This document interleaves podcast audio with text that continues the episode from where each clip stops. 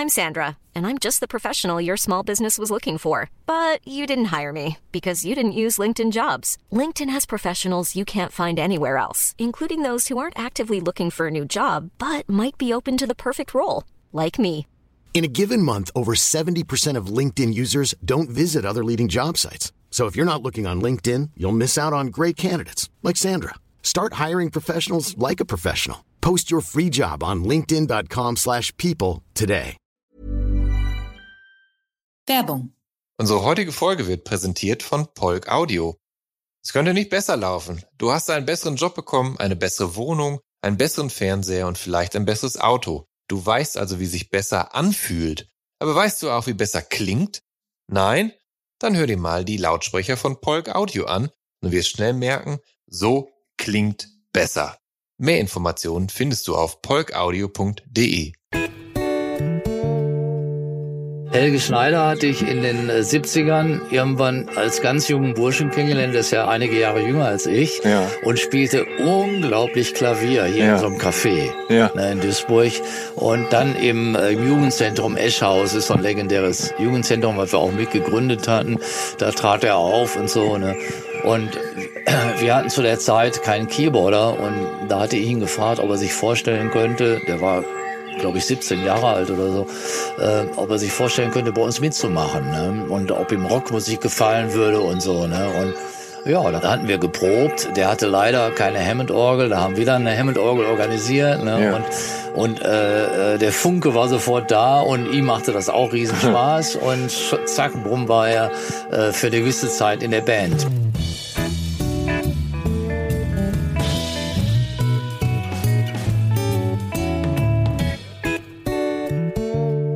Hallo und herzlich willkommen zu der Soundtrack meines Lebens. Ich bin Jan Schwarzkamp und ich werde euch in diesem Podcast auf eine musikalische Reise mitnehmen.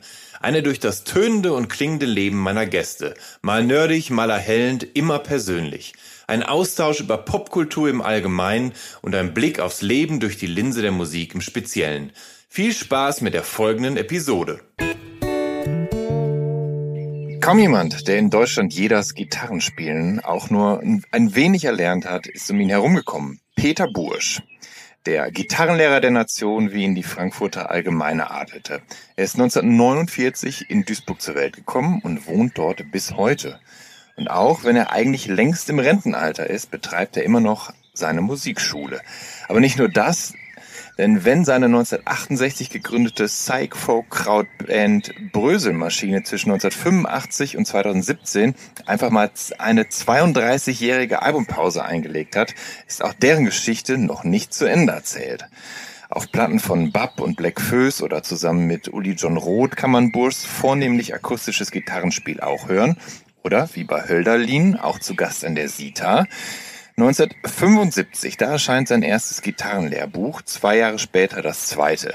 Und die beiden und einige weitere sind längst zu Standardwerken geworden und haben sich weltweit mehr als anderthalb Millionen Mal verkauft.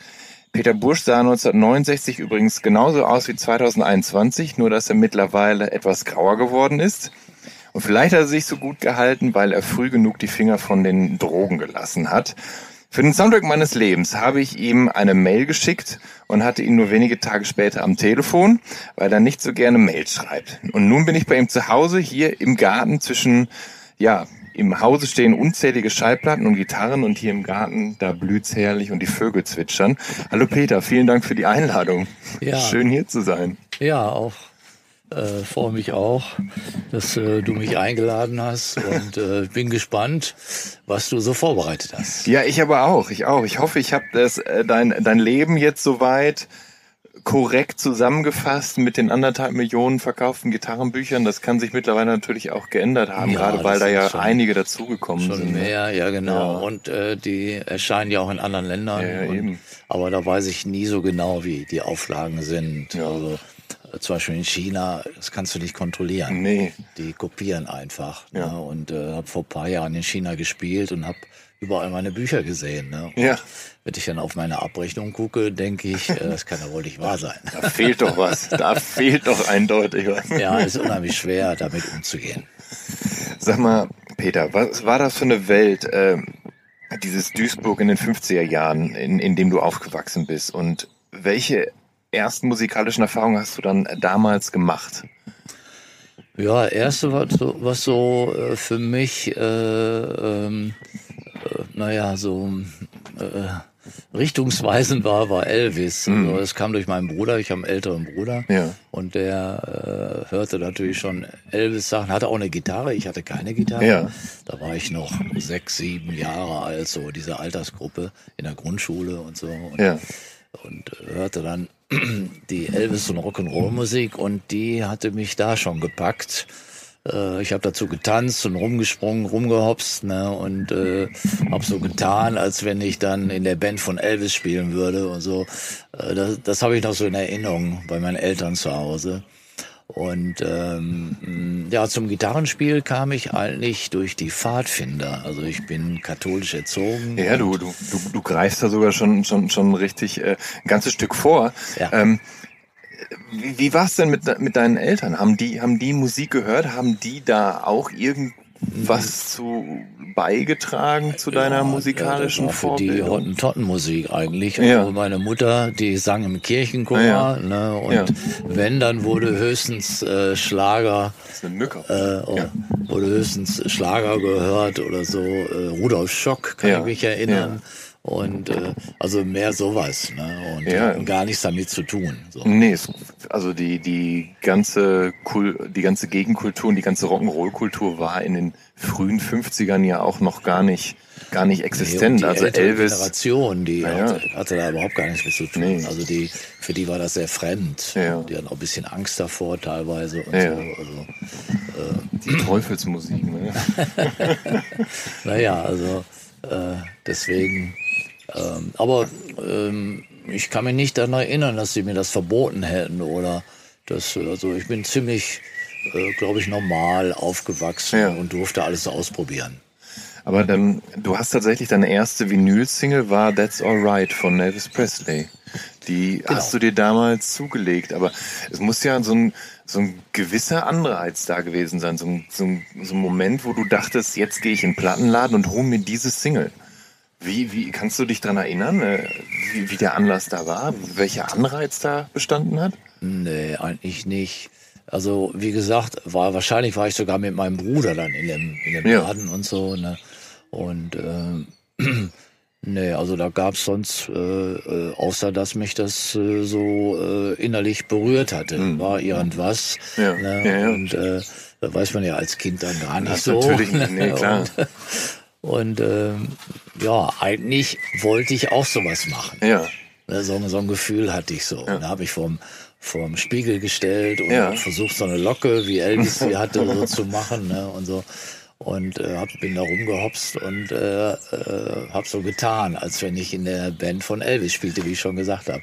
Das sind die einzigen Sachen, an die ich mich ja. erinnern kann. Ne? Aber das mit dem Elvis kann ich äh, tatsächlich nachvollziehen, weil der damals bei mir auch so einer der ersten war, der was ausgelöst hat. Ich habe damals in der Muppet Show gesehen, wie sie Hound Dog performt haben. Ja. Ich weiß gar nicht mehr genau, wer es gesungen hat. Ich glaube, Rucka Welch. Ich bin mir nicht sicher. Ähm, Jedenfalls meinte ich zu meinem Vater, was ist denn das? Und er meinte, er ist Rock'n'Roll, das ist ein Song von Elvis Presley. Und ich so, oh, Elvis Presley, total toll. Und dann haben meine Eltern mir zwei Elvis Presley Kassetten auf Europa geschenkt und ähm, die fand ich super, wobei ich kein großer Fan von den Balladen war. Ich wollte mal, dass es halt rock'n'rollig ist. Ein bisschen knallt. So. Und habe sie dann sogar mitgenommen in den Kindergarten, in die mhm. Sportstunde, um dann zu, weil wir mussten halt, wir haben halt Musik gehört in der Sportstunde im ja. Kindergarten und ich dachte, ach, das ist ja hier so, so eine Tralafiti Kindermusik, da, da macht man doch keinen Sport zu, ich bring mal Rock'n'Roll mit ja, und habe meine Elvis-Kassetten mitgebracht. Der Haken ist natürlich nur, dass immer der falsche Song lief und ich immer spulen musste, damit halt die wilden Songs kamen halt. Okay, ja. ähm, Peter, du hast tausenden, aber tausenden Menschen das Gitarrespielen erklärt und es ihnen äh, näher und beigebracht. Ähm, du bist tatsächlich dann durch die Pfadfinder, wie du vorhin schon gesagt hast, äh, zur Gitarre gekommen. Ähm, also mich wundert es erstmal so ein bisschen, dass es hier in, in, in Duisburg was ja mitten im Ruhrgebiet ist und was ja jetzt nicht so, es gibt ja jetzt keine großen Wälder, sage ich jetzt mal, wo man mit den Pfadfindern dann irgendwie hinzieht und, und, und zeltet und Lagerfeuer Ja, macht. Aber, ja? Ja, ja, also hier Ruhrgebiet hat sehr viele Wälder. Ja. Du kannst zum Beispiel von Duisburg bis nach Wuppertal nur durch Wald laufen. Na, sieh mal an. Ja, das haben wir nämlich mir nicht gemacht. bewusst als Ruhrgebietler tatsächlich. Ja, ist echt Wahnsinn. Und wir, ich wohne nicht weit weg vom Kaiserberg. Und ich weiß noch, wie wir da gezeltet hatten mit den Pfadfindern. Wir Ja. haben ein Wochenende verbracht. Und obwohl wir nicht weit weg wohnten, aber für uns war das schon weit weg, in einem eigenen Zelt äh, selber zu kochen und Ja. selber alles zu machen, äh, war einfach Abenteuer. Das war die große Welt für uns. Und da war dann tatsächlich so klassisch abends Lagerfeuer und dann spielte jemand Gitarre jemand und dann Gitarre hat mich so begeistert und dann merkte ich auch noch, wie die Mädels drauf abfuhren und dann ging das los. Ne? So, Ja. äh, Ich weiß jetzt nicht, wie alt ich war, aber Ja. äh, das, äh, da habe ich die ersten Griffe so abgeguckt ne? und habe mir eine Gitarre gebraucht, besorgt in so einem äh, Second-Hand-Laden. Ne? Wo dein, wobei dein Bruder ja eine hatte, sagst du, ne? ja, aber die äh, das, irgendwas funktionierte damit nicht. Ja. Keine Ahnung mehr, wieso, wieso ich mir dann, Ja. ich habe dann eine Stahlseitengitarre mir Ja. geholt von Framus oder Höfner oder Ja. sowas, ne, und hab dann äh, da äh, losgeschrubbt und äh, äh, ja, hab da auch Elvis nachgemacht, aber ähm, natürlich die Pfadfinder, die wollten deutsche Volkslieder hören und spielen, ne, die haben natürlich auch geübt, Mhm. gelernt und äh, eigentlich durch Abgucken habe ich das gelernt, so. Ne? Ja. Und ähm, naja, das ging so lange, bis ich die Beatles hörte. Das war dann der nächste Schritt Ja. bei mir, der mich total umgehauen hatte. I Wanna Hold Your Hand war der Hammer. Ne? Ja. Und das wollte ich auch. Ja. Und da fing ich an, in der Schule auch eine eigene Band zu gründen. Und äh, wir hatten allerdings noch Akustikgitarren. Dann haben wir uns Tonabnehmer besorgt und ein altes Radio. Früher gab's ja die riesen Radios. Ne? Und äh, die daran angeschlossen. Und das klang schon ganz gut, weil die hatten dicke Lautsprecher drin. Ne? Ja. äh, so, so ging das los. Ne? Das war für uns die große, weite Welt und äh, wir waren schon so gut wie die Beatles, dachten wir. Ne? Und äh, jetzt geht's los. Ne? Wir haben dann am Schulfest gespielt äh, mit den Kumpels in der Klasse, die ich hatte, die auch so drauf waren. Ne? Und das war schon ein Riesenerlebnis. Dann äh, drei Stücke durften wir spielen beim Schulfest. Ne? Und äh, ja, so, so ging das Schritt für Schritt los. Es ist äh, teilweise schwer für eine jüngere Generation ne, zu beurteilen, wie viel die Beatles tatsächlich losgetreten haben. Ja, die haben eigentlich fast alles losgetreten. Also Ja. äh, ohne Beatles wird die Musik, äh, die heute millionenfach gibt, die wird es, glaube ich, gar nicht so geben. Nee, oder zumindest hätte sich alles, alles später erst anders entwickelt. Ja. Ja. Und äh, die haben auch in, nur in einer ganz kurzen Phase, ich habe ja zwei äh, Beatles-Gitarrenbücher gemacht, da Ja. habe ich mich mal sehr sehr intensiv damit äh, mit den Beatles auseinandergesetzt. Das waren eigentlich nur drei, vier Jahre in deren äh, Karriere, wo die so kreativ waren und so tolle Sachen, eigenständige Sachen entwickelt haben. Ne? Das war aber, ich glaube, das wird es nie mehr geben. Ne? Also es gibt so Geschichten, dass äh, Paul McCartney im Studio war und nebenan in dem Studio war eine Jazzband. Und da äh, guckte er sich die Jazzband an und sah auf einmal ganz andere Griffe, die er überhaupt noch nie gesehen hatte und fand die so toll. Dann hat der Jazzgitarrist ihm die Griffe gezeigt und schon hatte er den nächsten Hit daraus geschrieben.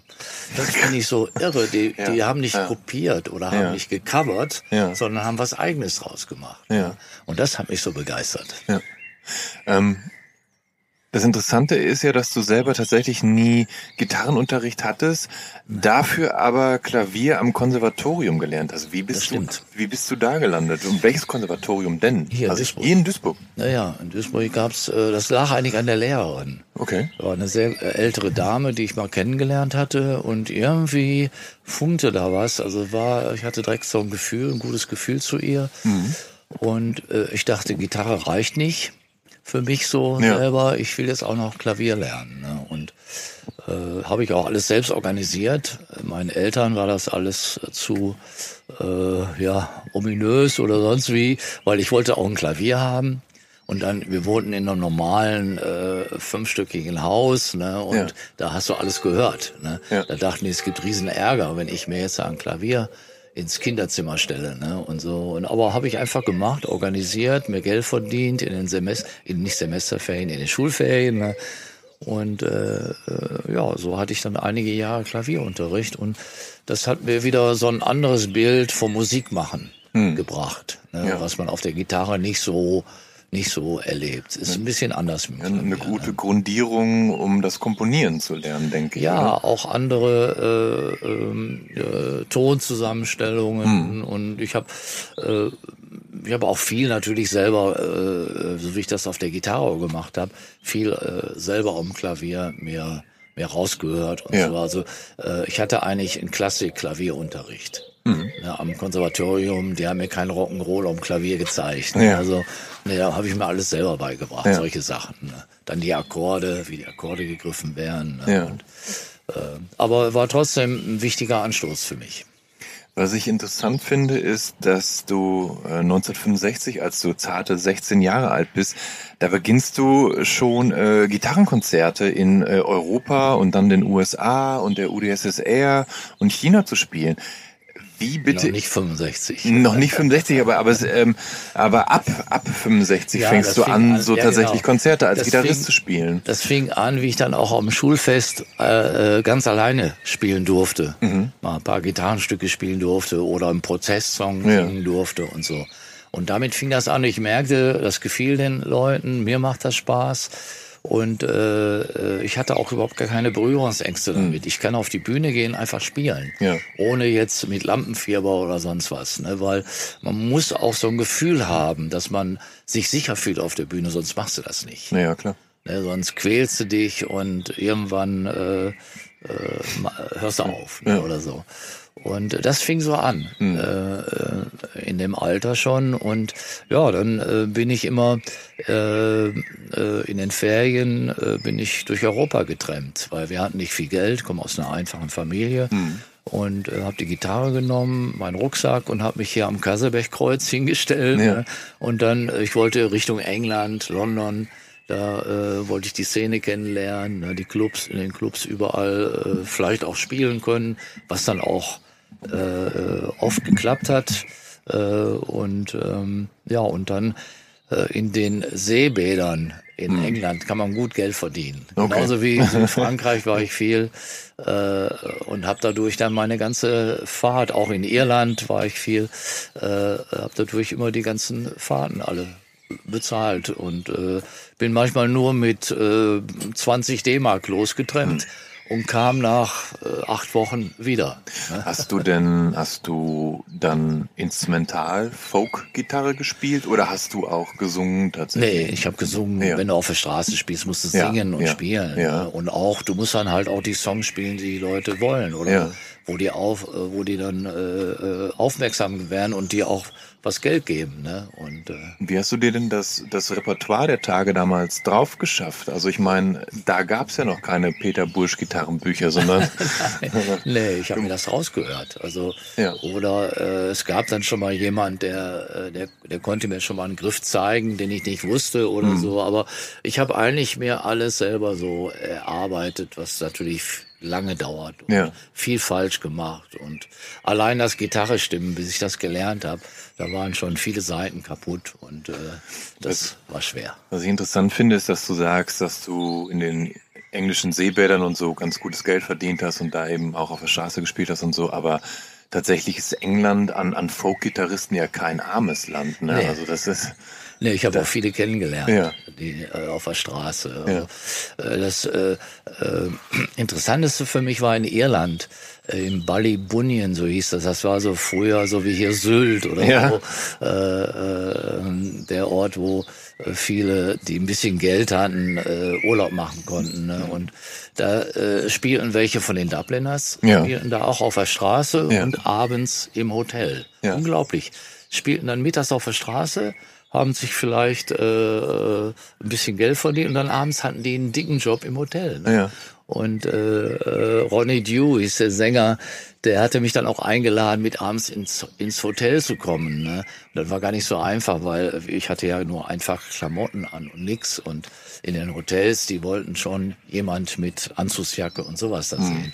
Und da musste der Ronny mich dann reinholen. Und dann hat er mich vorgestellt auf der Bühne aus Deutschland. Und ah, was Besonderes, da habe ich dann einen riesen Applaus gekriegt. Ja. Und dann habe ich mit dem Whisky in the Jar gesungen. Ne? Ja. Also, also das, das sind alles so Erlebnisse. Ja. Ne? Naja, und auf der Straße saß ich dann und auf einmal saß auch so ein junger äh, Gitarrist neben mir und kam so ein bisschen in Gespräch.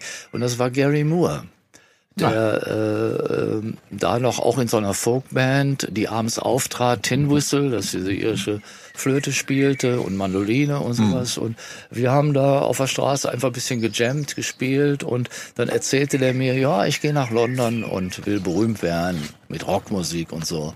Haben mir auch gedacht, naja, okay, war da vielleicht 15, 16 Jahre alt ja. oder so. Ne? Lass den mal nach London gehen und so, ne? weil ich kam gerade aus London ja. ne? und bin nach Irland gefahren. Ja. Okay, aber so wie das äh, Leben spielt. Ne? Und ähm, ja, ich habe da viel gelernt, äh, viel erlebt und äh, ja, möchte die Zeit nicht missen. Ne? Man muss sich einfach nur trauen. das so, war der Punkt. Du ne? hattest sogar auch eine, eine Folkband tatsächlich, ne? Les Autres, Ja, genau. Dann, äh, wie ich zurückkam, ähm, wollte ich dann auch so Folksongs, damals hieß das Protestsongs, mhm. spielen. Dann gab es hier in Deutschland ein großes Festival, Burg Waldeck Festival. Ja. Und äh, da spielten dann halt die Protestsänger. Ja. Da habe ich dann auch äh, Hannes Wader kennengelernt, Reinhard May, Degenhardt, Süvergrüb, so hießen die alle und noch viel, viel mehr. Und äh, auch aus USA, Phil Ox und auch wer da alles gespielt hat. Und ja, und davon hat man einfach gelernt, auch geguckt, wie machen die das und wie spielen die und äh, ähm, ich durfte dann als, als Newcomer spielen ne, und auch mit meiner Band äh, wie hießen die anderen oder Les Autres, je nachdem, wie toll wir das fanden, im französischen Namen dann da aufzutreten. Ja, ne, und so. ja äh, wir hielten uns natürlich für die Größten, äh, wie das so ist. Sonst brauchst du gar nicht anzutreten. Ne? Und die, die nächste Band, die du dann gegründet hast, die hatte natürlich auch, einen, hat natürlich auch einen recht speziellen Namen. Und zwar 1968, da wird Bröselmaschine gegründet. Und als, als ich den Namen erstmals gehört habe, da musste ich lachen und dachte, da hat doch wer gekifft. Genau. Ja. Also es ist schon eine eindeutige Anspielung ja, aufs, aufs Tütenbauen. Ja klar. Also, ja. Äh, ähm, die Zeit entwickelte sich, man wird älter und dann äh, wollte ich zu Hause ausziehen. Mir war das, wurde das alles zu eng und zu bürgerlich. Hatte viele Freunde und dann haben wir uns überlegt, wir suchen uns jetzt eine Wohnung und wir ziehen zusammen eine Gründe Kommune. Mhm. Ja, und zum Glück hatten wir einen Älteren dabei, der dann die Wohnung gemietet hatte, sonst hätten wir, ja, hätten wir die nie gekriegt. Ja. Wir brauchen ja auch eine große Wohnung. Wir hatten eine Wohnung mit zehn Zimmer und so, also richtig groß. Und äh, ja, da sind wir mit vielen Freunden zusammengezogen, die natürlich auch fast alle äh, ein Instrument spielen konnten. Mhm. Und die ich auch schon kannte von anderen Bands, wo die mit dabei waren oder bei Lesotho dabei waren und so. Und ähm, ja, und dann haben wir äh, einfach zu Hause gejammt, gespielt, überlegt, was machen wir. Und auf einmal war da die Stimmung, wir gründen jetzt eine neue Band und spielen mal eine ganz neue Musik. Also, dass wir wenig äh, covern, sondern und nachspielen, sondern eigene Musik machen, dass wir improvisieren. Da fing wir nämlich an, äh, so aus der Stimmung heraus einfach äh, Gitarre zu, also äh, mit der ganzen Band zu spielen. Ne? Wir ja. hatten einen großen Gemeinschaftsraum, da stand dann das Schlagzeug und ein Bass und Gitarren und alles. Ne? Und so ging das los, dass wir, äh, ja, dass wir aus uns selbst heraus neue Stücke schrieben, was eigenes machten. Und da brauchten wir natürlich auch einen eigenen Namen. Und die Gemeinsamkeit auch bei uns war, dass wir immer ein Joint rumgehen ließen. Mhm. Das hatte so ein, so ein, äh, so ein, ja, so ein gemeinsames Gefühl. Ne? Genau, Vor das hat verbunden. Ja, wurde erstmal ein Joint geraucht ja. und da fühlten wir uns alle so eng verbunden und ja. das fanden wir toll. Ne? Ja. Und ähm, also damit hing das alles so zusammen. Wir waren zum Glück nie mit den Drogen äh, äh drogensüchtig oder irgendwie. Ja. Wir fanden einfach nur Marihuana war sogar noch besser als Alkohol. Mhm. Na, Alkohol fanden wir viel schlimmer als Droge. Ja. Ne? Ja. Und ähm, naja, wir waren ein bisschen anders drauf, so, ne, als, ja. als die normalen Jugendlichen. Und ähm, so entstanden dann unsere ersten Stücke und ersten Auftritte. Wir waren bei den Essener Songtagen ja. damals und da hat uns dann jemand gesehen, der das da organisiert hatte. Rolf Ulrich Kaiser hieß er. Ja. Der hat uns dann einen Plattenvertrag angeboten und so ging Brösemaschine los. Alles klar. Ähm, Brösemaschine und, und das, was du gerade so mit der Kommune und so erzählt hast, das ist für mich so ein bisschen dieses Idealbild des Hippie-Daseins, wenn man so will, oder ja. vielleicht des, des deutschen Hippie-Daseins, wobei es natürlich auch weltweit ähnlich vonstatten genau. ging wahrscheinlich. Ja, ja, genau. Und äh, ich glaube, viele Menschen sehen in dir einen, einen Hippie oder halt immer noch so eine Art fast so so, so, so eine Art lebendes Fossil, wenn man so will. Ähm, würdest du dich selber als Hippie beschreiben? Oder und, und, wenn, und wenn ja, in Anführungsstrichen, welche Klischees muss man erfüllen, um einer zu sein? Ach, das ist eigentlich Quatsch. Also ja. Man wird immer so Schubladen gestellt. Ja, ja. Ne? Und nee, was für uns, äh, uns war nicht wichtig, Hippie zu sein oder irgendwo reingeschoben zu werden, sondern wir sind angetreten, um alles mal auszuprobieren. Mhm. Wir wollten nicht so sein wie unsere Eltern, wir wollten neue Sachen ausprobieren. Wir haben zum Beispiel ein Jahr makrobiotisch gelebt, ja. kein Fleisch gegessen und so, ne? selber gekocht und alles. Ne? haben das einfach mal durchgezogen. Ja. Oder äh, wir hatten so buddhistische Tendenzen. Ja. Wir haben dann die Bücher gelesen und uns damit auseinandergesetzt. Also es ging immer, immer, man kann es fast sagen, alle paar Monate gab's äh, neue Richtlinien, ja. die wir ausprobieren wollten ja. ne, und die wir dann großartig fanden. Und äh, oft war das dann so, alles andere ist total bekloppt, nur wir und das, was wir gerade machen das ist das Beste und das Wichtigste. Das konnte aber in drei Monaten schon wieder was ganz anderes sein. Ne? Und ja. in dem Alter ist, ist man einfach so drauf, ne? ja, dass man klar. das macht und zieht das durch. Ja. Ne? Und ähm, das ist ja bis heute noch nicht anders bei den jungen Leuten. Ja klar, ja, also man, muss, man muss, das auch machen. Ja, na ne? klar. Und dann findet man so mit der Zeit so seinen Weg. Ne? Und ähm, ja, und die Musik, die hat uns einfach geholfen, zusammen zu bleiben das war das Gemeinsame, was wir alles hatten mit der hm. Musik. Ne? Und dass wir davon auch leben konnten. Ne, das war so äh, äh, die Grundvoraussetzung. Ja. Und alles andere kam dazu. Also einer in der Band hatte äh, äh, die erste Underground-Zeitung in Deutschland, der Metzger. Hm. Heißt, die gibt's heute noch und der macht die auch noch. der lebt auch noch so ja, in dieser ja, Zeit. Ne? Ja. Und äh, ja, da haben wir alle mit an der Zeitung gearbeitet, ne? Artikel geschrieben und uns da engagiert. Ne? Oder wir haben auch viel politische, engagierte Sachen gemacht. Ne? Protestveranstaltungen am Ostermarsch haben wir gespielt. Jahrelang immer hier in Duisburg am Dellplatz das eröffnet und manchmal auch in Dortmund zum Abschluss gespielt hm. und so. Und da durfte ich mal die Joan Baez auf der Gitarre begleiten, ja. weil die einmal dabei ja. war und so. Das war natürlich alles so besondere Erinnerungen. Ne? Ähm, was die Böse Maschine angeht, die Band wird ja ganz gerne so ein bisschen in diese Krautrock-Bewegung gepackt. Und dafür gibt's ja auch gute Gründe, etwa, dass ihr eben auf Labels wie Pilz und Spiegelei ja. veröffentlicht habt und ähm, dass eben die Geburt eurer Band Ende der 60er war und dann Anfang der 70er habt ihr die ersten Alben veröffentlicht. Ja. Ihr habt mit äh, dem Krautrock-Produzenten Conny Plank gearbeitet. Und ähm, dabei ist das, was ihr gemacht habt, ja tatsächlich vor allem eines, nämlich meistens so psychedelischer Folk, also der sich ja. vor allem von fernöstlicher Weltmusik, aber auch äh, dem Sound der, der großen britischen äh, Folkkünstler wie Bert Jansch, John Renborn, äh, Roy Harper oder eben Pentangle, Incredible ja. String Band und Fairport Convention orientiert hat. Siehst du das auch so oder ja, siehst du das ganz anders? Ja, ja, stimmt, weil durch diese England-Aufenthalte haben wir die alle kennengelernt. Ja. Wir haben auch als Brosemaschine mit Pentangle gespielt, mit Fairport Convention gespielt und so. Und das hat uns natürlich stark beeinflusst. Auch Incredible Spring Band haben wir gesehen ja. live mit, mit 30 Instrumenten auf der Bühne, die zwei Leute ja.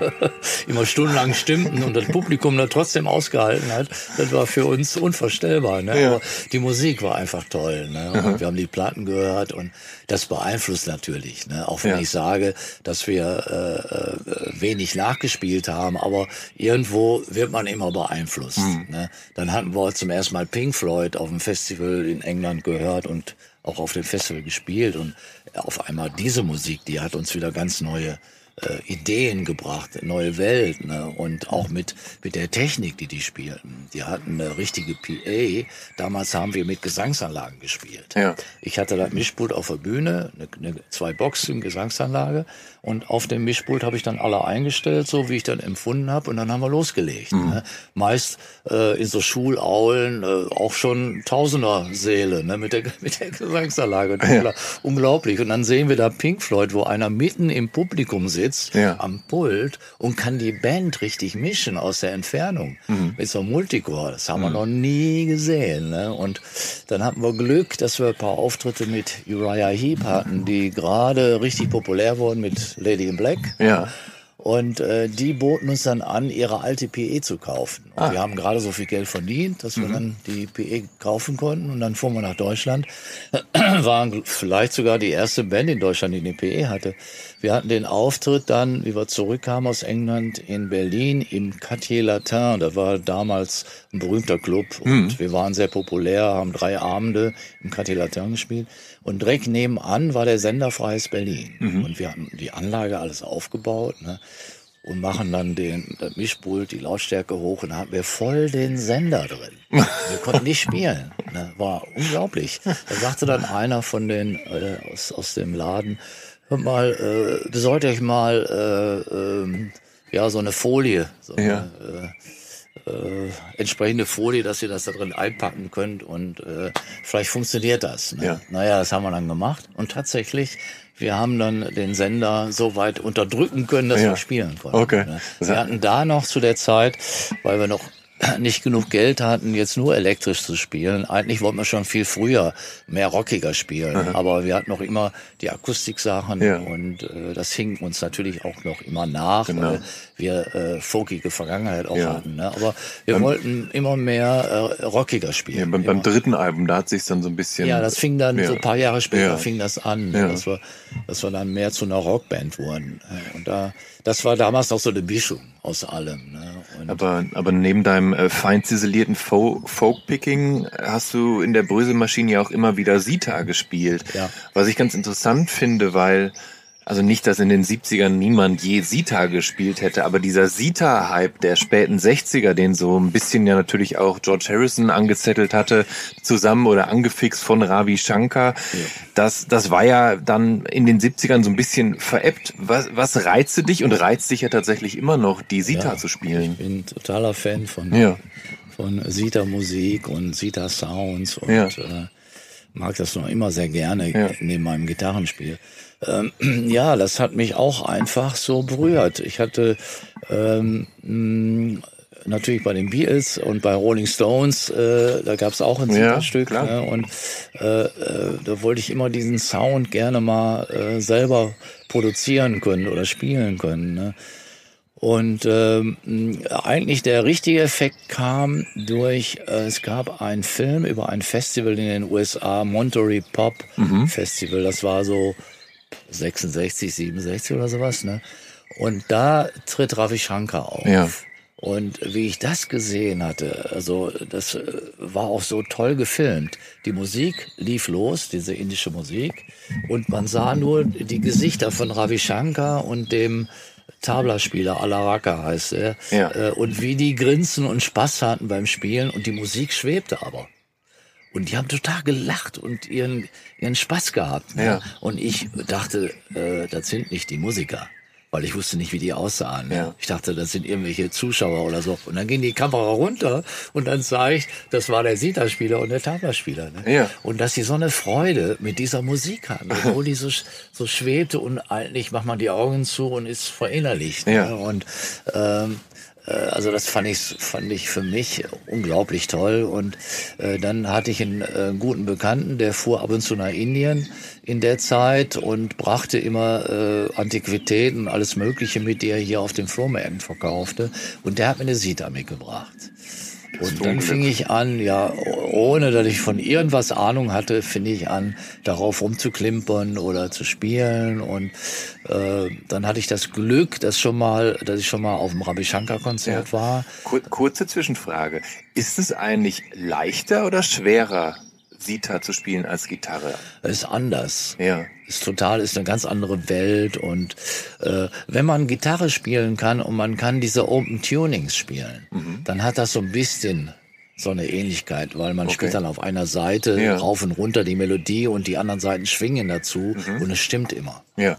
Das ist so bei der Sita. Ja. ne? Und äh, das ist immer so ein Bodun-Sound. Ja, ne? ja. ja ich, ich würde als Amateur jetzt sagen, das ist immer so ein, so ein Grunddrone auch. Ja. Also so, so ähnlich wie Man beim Dudelsack fast. Ja, Da man nennt das Bodun, ne? Ja. das äh, Ah, okay. Grundton. Ah, ne? okay. Der schwingt immer durch. Ja. Und die indische Musik, die ist, äh, äh, wenigstens diese klassische Musik, ist immer auf einem Grundton aufgebaut. Ja. Während unsere Klassik oder unsere äh, Musik Vergangenheit hat Harmonien, die, Mhm. äh, die sich entwickeln und unterschiedlich zusammengestellt werden. Ja. Das gibt's in dieser indischen Musik gibt's das nicht. Ja. Ne?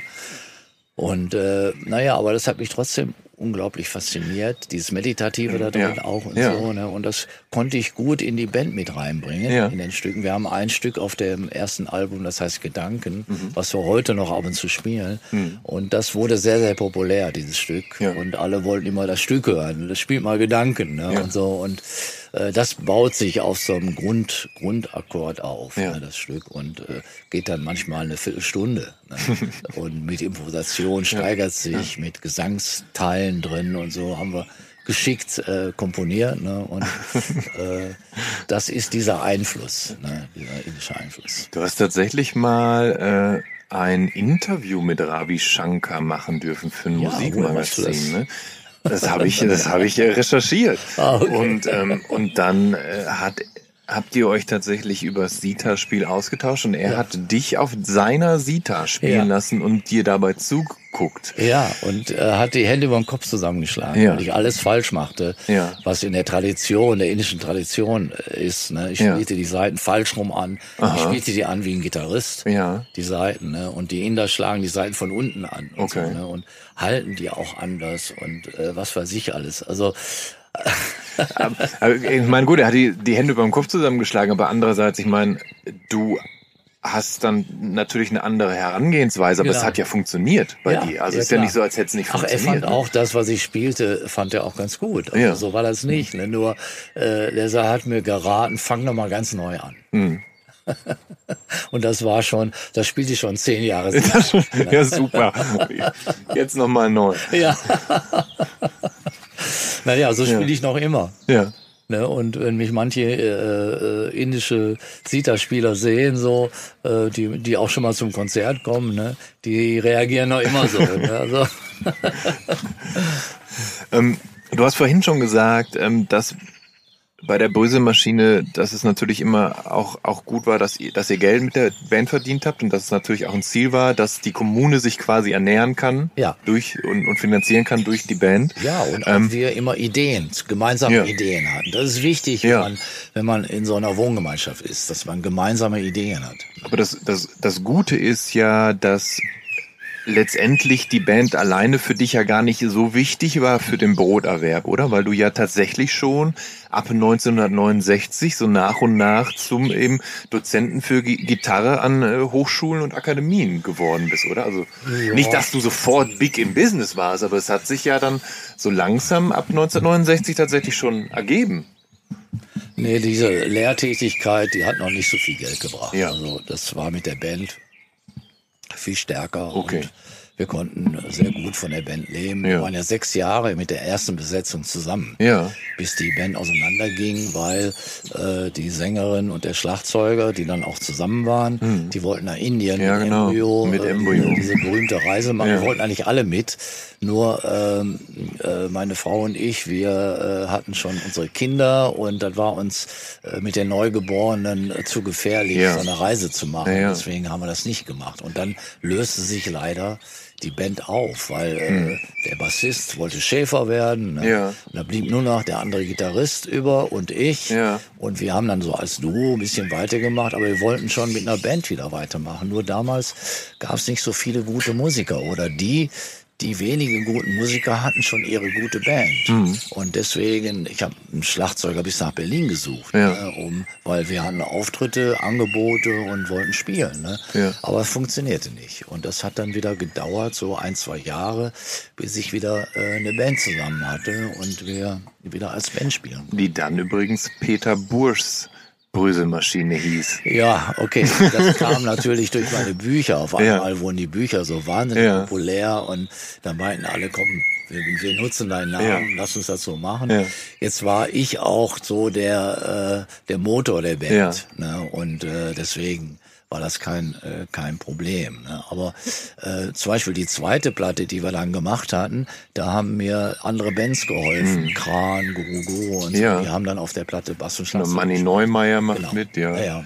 Man, da ist wir waren alle befreundet ne? und ich hatte schon neue Stücke geschrieben und äh, ja, dann sind wir in die Studie gegangen und äh, die sind dann einfach dazugekommen, haben wir organisiert und äh, das war zum Beispiel beim Conny Plank, war die zweite hm. Platte. Die da ist auch mein Lieblingssong drauf, nämlich der House Carpenter. Ah, okay. Den mag ich sehr gerne. Ja. Ähm, ganz kurz nochmal zu äh, dem Trip von Embryo äh, nach Indien. Ja. Ist das tatsächlich diese legendäre Reise, wo dann auch diese Embryos Reiseplatte ja. entstanden ist, wo Embryo und wer auch immer mit an Bord war, ja, ähm, wo die dann immer da, wo sie Halt gemacht haben, mit den jeweiligen Musikern des ja. Landes gespielt haben? Ah, okay. Ja, genau. Ja. Und dann sind die ehemaligen Bröselmaschine-Mitglieder sind nicht mehr zurückgekommen. Mhm. Die Sängerin war dann verschollen sozusagen. sozusagen. Ja. Der Schlagzeuger kam dann nach, glaube ich, nach sieben Jahren zurück oder ja. so. Also, das war etwas strange. Ganz schönes, ganz schönes Abenteuer. Also ich ja, meine, ich, ich, ich bewundere natürlich, dass ihr in Anführungsstrichen, ja, so vernünftig gewesen seid, mit den kleinen Kindern eben nicht mit auf die Reise zu gehen. Würdest du heute rückblickend betrachtet sagen, Mensch, ein bisschen bereue ich das, dass ich nicht dabei war? Nee, nein, nein. Das war Oder dass eine, wir nicht dabei waren. Also, ja, da war schon eine vernünftige Entscheidung. Ja. So, ne? Also zum Beispiel, wir haben eine andere riesige Reise gemacht. Goethe-Institut hatte mich mal eingeladen äh, nach China. Äh, das war so eine sechswöchige Reise durch China mit vielen Kulturleuten, war zum Beispiel Direktor des äh, Deutsch-Germanischen Museums in Köln und so, solche Leute waren alle dabei, Musikhochschule München und und und. Äh, ich war deswegen auch dabei, weil mein Gitarrenbuch war in einer Ausstellung in Peking. Äh, da gab es eine Ausstellung von äh, wichtigen Büchern, Kulturbüchern oder sonst was in Peking und damit hing das zusammen, dass da so eine Reise aus wurde. Ne? Und da ist meine Frau mitgekommen und da hatten wir uns dann, weil äh, das war, ich glaube 76 oder so irgendwie. Also da war noch Mao, ne? Und so. Mhm. Und äh, du kommst ja sonst da gar nicht rein und konntest das ja. alles gar nicht so erleben. Und das war für uns das Abenteuer zu groß, dass wir dann äh, zum Glück unsere Kindergärtnerin, die hat dann bei uns gewohnt ja. und sich um die Kinder sechs Wochen gekümmert. Ne? Sonst okay. hätten wir das nie machen können. Okay. Mensch, Mensch, Mensch. Ja, ja da ähm, haben wir dann sowas gemacht, aber da waren ja. die Kinder schon älter. Ja. Ne, und da ja, haben wir uns das getraut. Ja. Das ist doch gut. Ja, das ist doch, das ist doch gut. Werde ich nie vergessen, diese Reise. War unglaublich. Um nochmal kurz bei der Brüselmaschine zu bleiben, bevor ich äh, gleich natürlich auch noch darüber sprechen möchte, dass du ja halt auch vornehmlich Gitarrenlehrer bist. Ähm, nach 1976 folgt 1978 und dann nochmal 1985 ein Album von Böse Maschine. Ja. Und danach gibt es 32 Jahre lang kein neues Studioalbum mehr, ja. bis dann 2017 endlich Indian Camel erscheint. Ja. Ähm, woran lag das? Also ich meine, euch gab's ja schon schon lange wieder, also gerade auch live, aber warum? Ja also das ist ja eine wahnsinnige Spanne. Hättest du je damit gerechnet, dass zwischen zwei Studioalben irgendwann 32 Jahre liegen würden? Nein, nein, natürlich nicht. Nee, du wächst da rein. Also so Ende 80er war das Jahr. Äh, wir kamen, wir hatten noch eine Tournee in, in Russland gehabt, Litauen und äh, weiß nicht wo überall. Äh, äh, kamen wir zurück als Band und äh, da gab's so ein äh, äh so ein Feeling in der Gruppe, äh, wir sollten mal eine Pause machen und jeder wollte was anderes machen in der Band äh, und ähm, ja, ich hatte einfach mit den Gitarrenbüchern einen riesen Erfolg und wollte also auch neue Bücher schreiben und wollte weit, wollte Workshops machen, hatte schon seit, oh, seit seit den 70ern ein Rockseminar in der Akademie Remscheid geleitet, ja. was immer populärer wurde, wurde das deutsche Rockseminar, wurde daraus und äh, manchmal mit 200 äh, Teilnehmern und so ja. mit vielen Dozenten und und und. Das hat mir riesen Spaß gemacht mit großen Auftritten, Festivals und sowas alles. Ne?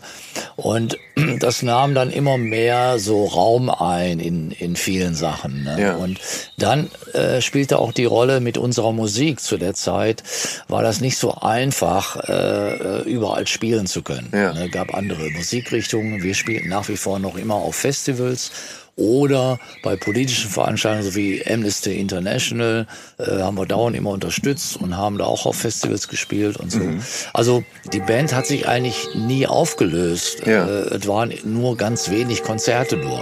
Ja. Manchmal nur ein Konzert ja. im Jahr. Ja. Ne, also wir hatten auch immer Kontakt. Und dann gab es dann auch um, Umbesetzungen während der Zeit und so. Also äh, die Band, die gab es eigentlich durchgehend.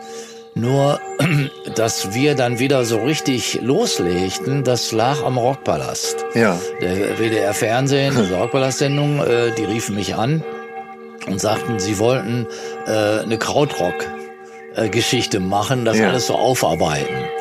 Ob äh, wir bereit wären, da mitzumachen und ob ich nochmal viele aus der äh, alten Besetzungen nochmal reaktivieren könnten, weil die in der aktuellen Brösemaschine, wie ich die zu der Zeit hatte, waren einige nicht dabei, ganz klar, weil äh, der Gitarrist, der, der von Anfang an bei Brösemaschine mit war, der war ist ein berühmter Maler geworden und ja. äh, der spielte nur noch aus Spaß und so. Genau, der andere, der Bassist Verschäfer, jetzt ja, genau, so, ja. und sowas alles. Die Sängerin verschollen in Indien. Ja, richtig, ja. richtig. Die tauchte dann wohl wieder auf, aber äh, es gab dann äh, mit der der Zeit äh, hier im ganzen Umkreis viele gute Musiker.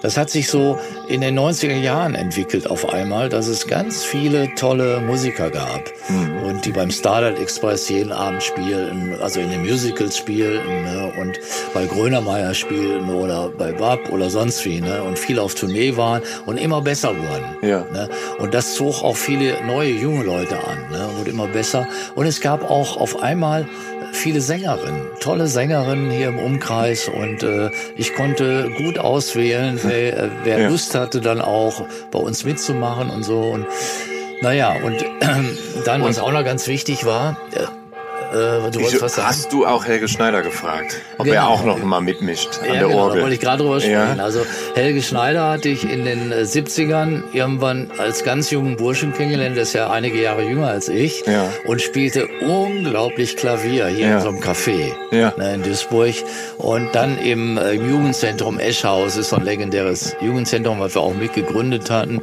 Da trat er auf und so. Ne? Und wir hatten zu der Zeit keinen Keyboarder und da hatte ich ihn gefragt, ob er sich vorstellen könnte, der war glaube ich 17 Jahre alt oder so, äh, ob er sich vorstellen könnte, bei uns mitzumachen ne? und ob ihm Rockmusik gefallen würde und so. Ne? Und ja, da haben wir dann hatten wir geprobt. Der hatte leider keine Hammond-Orgel. Da haben wir dann eine Hammond-Orgel organisiert. Ne? Ja. Und und äh, äh, der Funke war sofort da und ihm machte das auch riesen Spaß und zack, brumm war er äh, für eine gewisse Zeit in der Band, bis ja. er dann irgendwann wieder äh, äh, was anderes machen Eben sein eigenes Ding, ja. Ein sehr unruhiger Mensch, ja. Helge. Und äh, naja, und den habe ich natürlich auch gefragt, hättest du Lust, die alten Stücke, äh, wo er auch mit dran gearbeitet hat, für Rockpalast zu spielen? Und der hat direkt zugesagt. Und dann haben wir hier bei mir im Wohnzimmer geprobt. Ich habe dem Rockpalast gesagt, wenn die Magie wieder da ist, wenn wir proben, dann sage ich zu. Naja, und die Magie war sofort da. Also äh, wir spielten die ersten Stücke und auf einmal war die Stimmung da. Alle waren begeistert. Und dann habe ich dann zugesagt. Und dieser Auftritt war so gut, dass wir sehr viele Angebote bekamen. Und es gab auch so ein, so ein Ranking äh, der Krautrock-Bands beim WDR. Ja. Und die haben uns da sogar am Platz eins gewählt. Nein. Und so. Ja, es war unglaublich. War ja. richtig toll, obwohl Kran, Guru Guru, wer hat da alle gespielt. Ne? Ja. Richtig gute, gute Bands. Und äh, naja, in jedem Fall kam unsere Musik sehr gut an und es war wohl auch wieder so die Zeit, dass die Leute sich für sowas interessierten, ne, für diese Art. Und dann kamen Festivalangebote und dann baute sich das so auf. Ne? Und dann dieser Rockpalast-Auftritt, den haben wir dann als CD rausgebracht und als DVD. Und so kamen auch wieder Plattenfirmen in Gespräch und naja, und das, das ging dann auch wieder über ein paar Jahre. Und während der Zeit fingen wir schon an, neue Stücke zu schreiben. Wir haben teilweise noch Programme von früher gespielt. Ne? Und, ähm, und wie sich das so entwickelte, äh, dachten wir, jetzt ist die Zeit für eine neue Platte. Das war dann Indian Camel. Ja. Und dann bin ich auch rumgefahren bei allen Plattenfirmen, habe die Stücke angeboten ne, und äh, haben auch gute Angebote gehabt. Aber am interessantesten war eine kleinere Firma, äh, äh MIG Records, mhm. Music in Germany, äh, weil die war die einzige Firma. Wir kamen hin und haben das vorgespielt und die ganze Belegschaft war da. Ja. Der Chef hatte die alle zusammengetrommelt ja. und wir haben alle zusammen die Platte gehört und alle waren begeistert. Ja. Während bei den anderen Plattenfirmen, naja, machen wir, okay, aber wer weiß, wo wir da gelandet wären. Ja. Und die haben sich richtig für uns eingesetzt. Das fand ich sehr toll. Ja, so ist die, so ist die äh, Indian Camel erschienen. Und dann haben wir wieder so Schritt für Schritt Tourneen, Auftritte aufgebaut. Manchmal fingen wir an mit Konzerten bei äh, in irgendwelchen Clubs für 37 Leute, aber im zweiten Mal waren das schon 74 und beim dritten Mal waren 140 da. Und so. Ja, so baut ja. sich das ja. auf. So ist das auch für für junge Bands, für neue Bands. Die müssen auch durch diese Phase durch. Und das war für uns dann so ähnlich. Nun bist du natürlich kein junger Mann mehr und quasi nochmal neu anzufangen und nochmal das durchaus ja auch stressige Tourleben mitzumachen und so. Bist du gewillt, das zu tun oder ja, denkst klar. du manchmal, ah, eigentlich bin ich zu alt für den Nein. Mist, das muss ich nicht mehr machen? Nee, ich lebe auch auf der Bühne. Ja, das ist, ja, ist mein Leben und das macht mir ja. Riesenspaß und klar, ich muss jetzt nicht mehr 60 Tage auf Tour gehen. Ja. Das ist was anderes, ja. ne? aber äh, trotzdem, äh, würde ich gerne äh, nach wie vor 60 Konzerte im Jahr geben, auch wenn die immer nur drei Stück sind und so. Ne? Ich muss nicht diesen Tourstress, den wir früher, wir hatten manchmal 150 Konzerte im Jahr in den 70ern. Ja. Ne? Weil wir kaum zu Hause waren, nur auf Tour und so. Ne? Das hat mich eigentlich auch genervt, auch damals. Aber egal, in dem Fall, das muss nicht mehr sein. Nein, also wir wollen einfach Spaß haben mit unserer Musik, mit dem Publikum zusammen und mit den Konzerten zusammen. Und deswegen suchen wir uns das dann immer aus, wo das gerade am besten hinhaut. Ja. Was ich interessant finde, ist, du hast gerade gesagt, dass du äh, auf der Bühne auflebst. Ähm, und dass dir natürlich hier dieses das kreative Spielen und das in der Musik abdriften, dass dir das liegt. Und das finde ich interessant, weil das eigentlich ja in kompletten Kontrast zu deinem Gitarrenlehrer-Dasein steht. Sprich, wenn du als Gitarrenlehrer agierst, dann, dann, dann nimmst du ja seit Jahrzehnten, musst du dich da ja geduldig zeigen und, und, und zerlegst das Gitarrenspiel in seine Einzelteile und, und, und zupft in, zupfst in Zeitlupe die Saiten immer und immer wieder das Gleiche, damit jeder sieht, wie es geht. Ähm, also wo nimmst du die Geduld her und, und, und wie kommst du, dass dich das Theoretische nicht nervt, obwohl du ja eigentlich auch so ein kreativer Geist bist, der gerne ja eben dann abdriftet in der Musik und also so wie du das dargestellt hast, das ist total falsch. Okay, gut, weil, dann bitte klär mich auf. Ja, ja weil ich mache nur Gruppenunterricht. Ja. Ich mache keinen Einzelunterricht. Ja. Das würde mich nerven. Ja, na klar, aber wenn du jetzt zum Beispiel so ein, Video, wenn du so ein Video drehst, dann sitzt du ja da so, für dich ja, alleine und dann, dann reiß ich mich zusammen ja, und dann reißt, Okay, ja, gut. Klar. Ja, gut. Genauso wie im Studio. Okay. Ne, oder ich bin Studiomusiker und muss jetzt das äh, 15 Mal spielen, damit das endlich klappt oder so. Ne? Ja. Das, äh, äh, das gehört dazu. Ne? Okay. Aber ähm, nee, also äh, Gitarrenunterricht ist für mich was ganz anderes. Also äh, ich gehe in die Gruppe rein, meist also äh, in den Kursen, die ich so mache, sitzen immer zehn Leute. Ne? Und dann gehe ich da rein und reiß die alle mit. Das ist fast wie die Bühne für mich. Ich stehe vorne und spiele denen die Sachen vor und begeister die Leute und reiß die mit, dass die äh, das so mitspüren und mitfühlen, was ich da zeige. Und guck auch bei jedem Einzelnen, äh, wie er damit klarkommt, helfe dann zwischendurch oder die helfen sich untereinander. Das ist ja. nämlich auch der Vorteil von Gruppenunterricht. Ne? Und die trauen sich zu singen. Mhm. Weißt du, die meisten, die Gitarre lernen und so, da traut sich kaum einer zu singen vor anderen Leuten. Vielleicht ja. zu Hause oder in der Badewanne oder sonst wie. Ne? Aber in Gruppenunterricht trauen sich alle zu singen, weil wenn alle singen, ist das überhaupt nicht schlimm, wenn einer ein bisschen schief singt und so. Ja. Und so entwickelt sich der Gesang auch ne, bei den Leuten und äh, bei den Teilnehmern. Und äh, nee, das ist für mich so ein bisschen ähnlich wie auf der Bühne zu stehen. Ne? Also ich mache mir natürlich dann didaktisches Konzept, wie baue ich das jetzt auf, wie bringe ich den jetzt von dem Punkt zu dem Punkt. Mhm. Oder je nachdem, ich mache ja unterschiedliche Kurse für Rockmusik, für äh, Picking, äh, für äh, die ersten Griffe der Welt oder alles mögliche ja. unterschiedliche. Ja, ja. Ne? Und äh, Open Tuning, so was ich alles mache, egal. In dem Fall ähm, ich will einfach die, äh, diese, den Teilnehmern die Begeisterung zeigen, äh, dass Musik so einen Spaß macht und dass das einen für einen selber auch so viel bringt. Ja. Also das ist keine Quälerei für mich. Mhm. Nee, nee, also jetzt in der Pandemie war unheimlich doof, dass ich meine Schule zumachen musste. Ne? Ja. Und äh, äh das war wirklich hart. Und äh, jetzt seit kurzem darf ich schon mal Kinderkurse wieder machen. Äh, ich mache auch Ukulele-Kurse und mhm. all sowas. Ne? Und da, ich lebe auf. Ich ja. bereite das vor und ja. stelle mir das schon alles wieder vor, wie das so geht und welche Songs wir machen, wie ich die Spieltechnik da jetzt reinbringe, wie ich denn die Griffe zeige und so. Ne? Und so gehe ich dann in den Unterricht rein und ziehe die alle mit. Ja. Ne? Und äh, deswegen ist das auch ein Teil von mir das Ganze. Ne? Zum Beispiel, wenn man mich mal sieht auf so Festivals, da sitzen manchmal Hunderte ja. vor der Bühne. Ja. Ja, die Festivals, die engagieren mich ganz gerne, weil wenn die Leute alle Gitarre mitbringen in ihren Zelten, mhm. dann ist abends eine ganz andere Stimmung, als wenn die alle nur saufen oder irgendwas anderes machen. Ne? Und, und wenn die Gitarren dabei haben, ist direkt Lagerfeuerstimmung und so. ne? Und äh, das finden die toll. Ja. Und deswegen engagieren die mich, dass ich dann Workshops mache auf den Festivals. Da steht da auf der Bühne und dann fragt die Leute, was sollen wir spielen? Was soll ich euch zeigen? Und dann geht das los. Und dann ja. schreien die mir zu, mach den Song, mach den Song und den spielen wir dann. Ich sag die Griffe immer an und sag, wie man das spielt und so. Also eigentlich ist das ein Spaß. Ich will denen zeigen, welchen Spaß es macht, auch mit einfachen Mitteln. Mit einem Griff fange ich an, mhm. mit einem Finger mhm. und dann spielen wir schon Rock'n'Roll. Mhm. Und äh, es ja, es geht einfach um den Spaß, ja. ne, den man da, damit hat. Ja. Den du aber natürlich auch ausstrahlst. Ich glaube, es gibt, ich glaube, es gibt wenige Fotos von dir, wo du nicht ein großes, breites Lächeln hast, oder? ja, das stimmt. Ja, klar.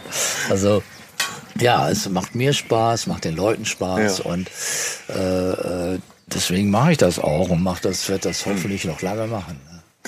Sag mal, du hast du wirklich eigentlich immer in Duisburg gelebt? Ja. Ja. Ähm, der Vorteil an Duisburg ist ja tatsächlich, dass es so, wenn man so will, eigentlich mitten im Ruhrgebiet liegt.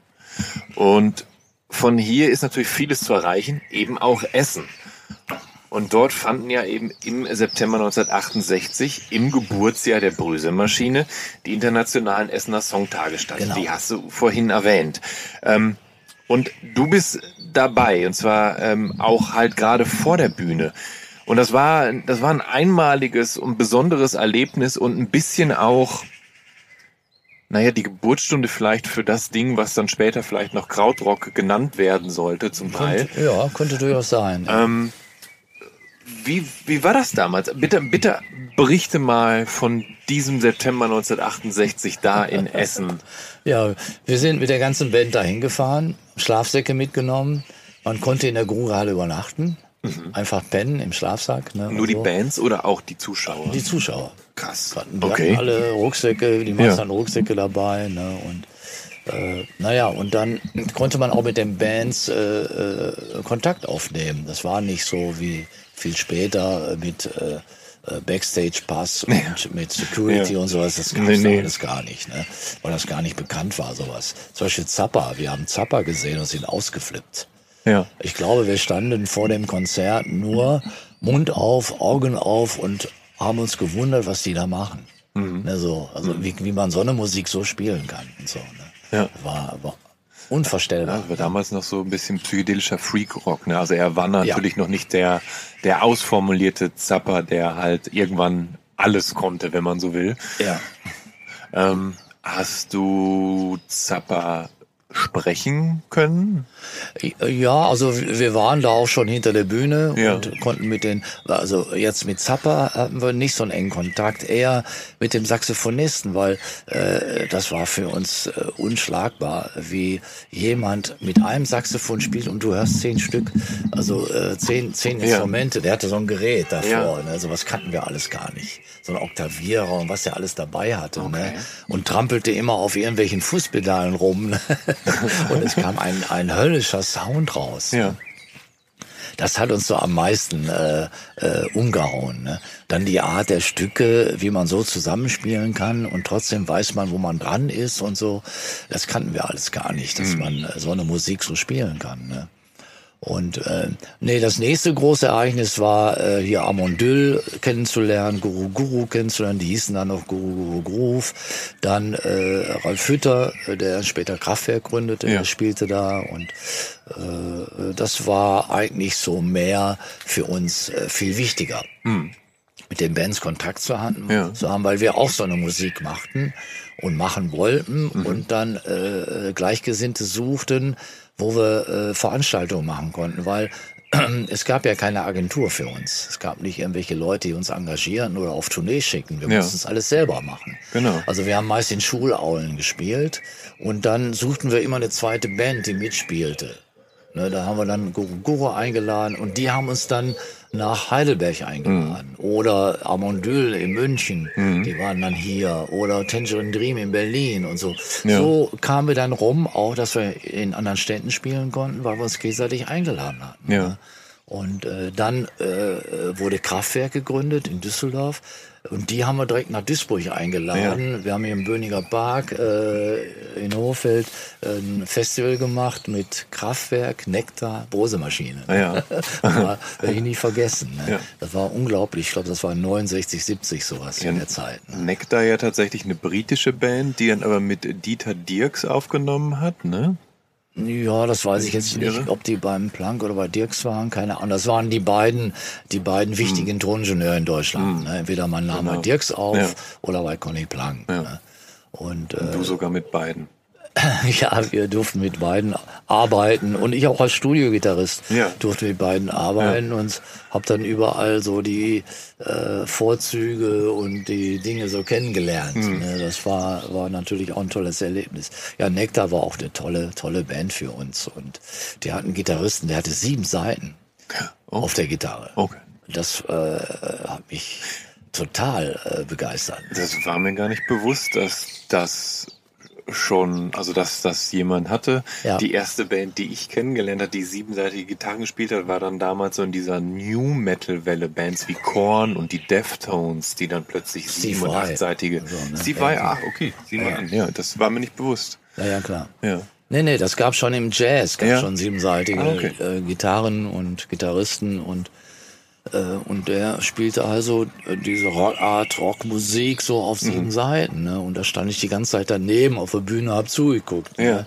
Und äh, äh, das sind so sind so Erinnerungen aus dieser Zeit. Ja. Ne? Und ähm, ja, so, so eigentlich, äh, so hat sich auch diese ganze Szene damals entwickelt, aus uns selbst heraus sozusagen. ne? Wir haben Ja. uns alle gegenseitig geholfen.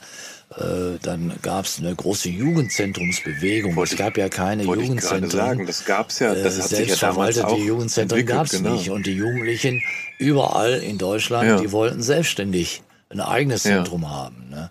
Und dann äh, haben wir die auch äh, so bei unseren Konzerten kennengelernt, die Leute.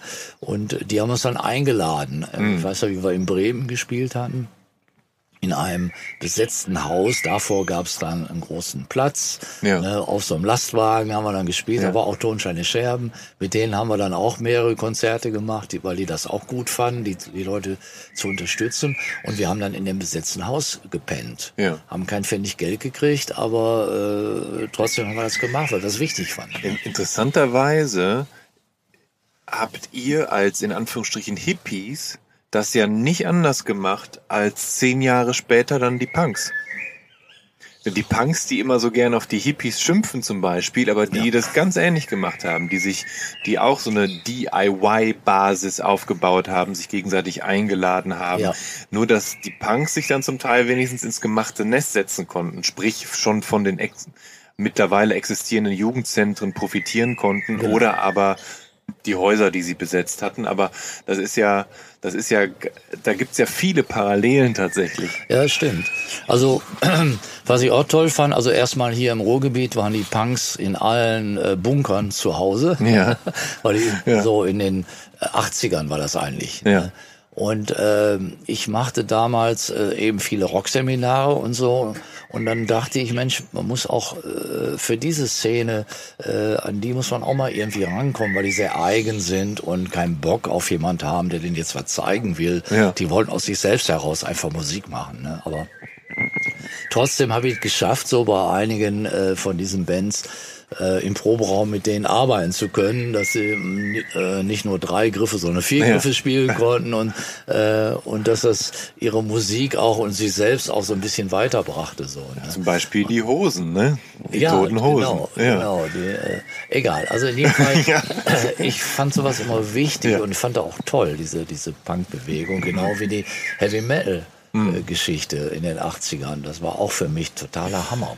Da müssen wir gleich unbedingt noch drüber sprechen. Ich würde ganz gerne noch mal kurz mit dir so in den 60ern, äh, 70ern verharren. Ich zum Beispiel, ich habe halt manchmal das Gefühl, dass ich zu spät geboren bin. Also, dass mir so viele Bands und Künstler in Gang sind, auf die ich wirklich Wert gelegt hätte dass ich sie halt sehen könnte. Also Jimi Hendrix oder die originalen Stooges, MC5, Ten Years After, die Small Faces, ja. Otis Redding, Led Zeppelin, Creedence Clearwater Revival und so weiter und so fort. Ja. Du bist 1949 nach dem Weltkrieg so, naja, ins, so ein bisschen ins Wirtschaftswunder hineingeboren worden. Und als es dann Mitte der 60er mit, mit allem losging, was so die Pop- und Rockkultur bis heute beeinflusst, warst du in deinen prägenden Teenagerjahren. Mhm. Und also bevor du mich gleich mit Anekdoten schamlos neidisch machen wirst, hast du je etwas verpasst, was du bis heute bereust? Irgendwas, wo du dann doch nicht die Chance ergriffen hattest und das doch nicht sehen konntest. Hast du die Beatles gesehen? Die habe ich gesehen. Natürlich. Ja, in, in der Guga, ja, okay. Äh, äh, Bravo Tour. Ja, ja.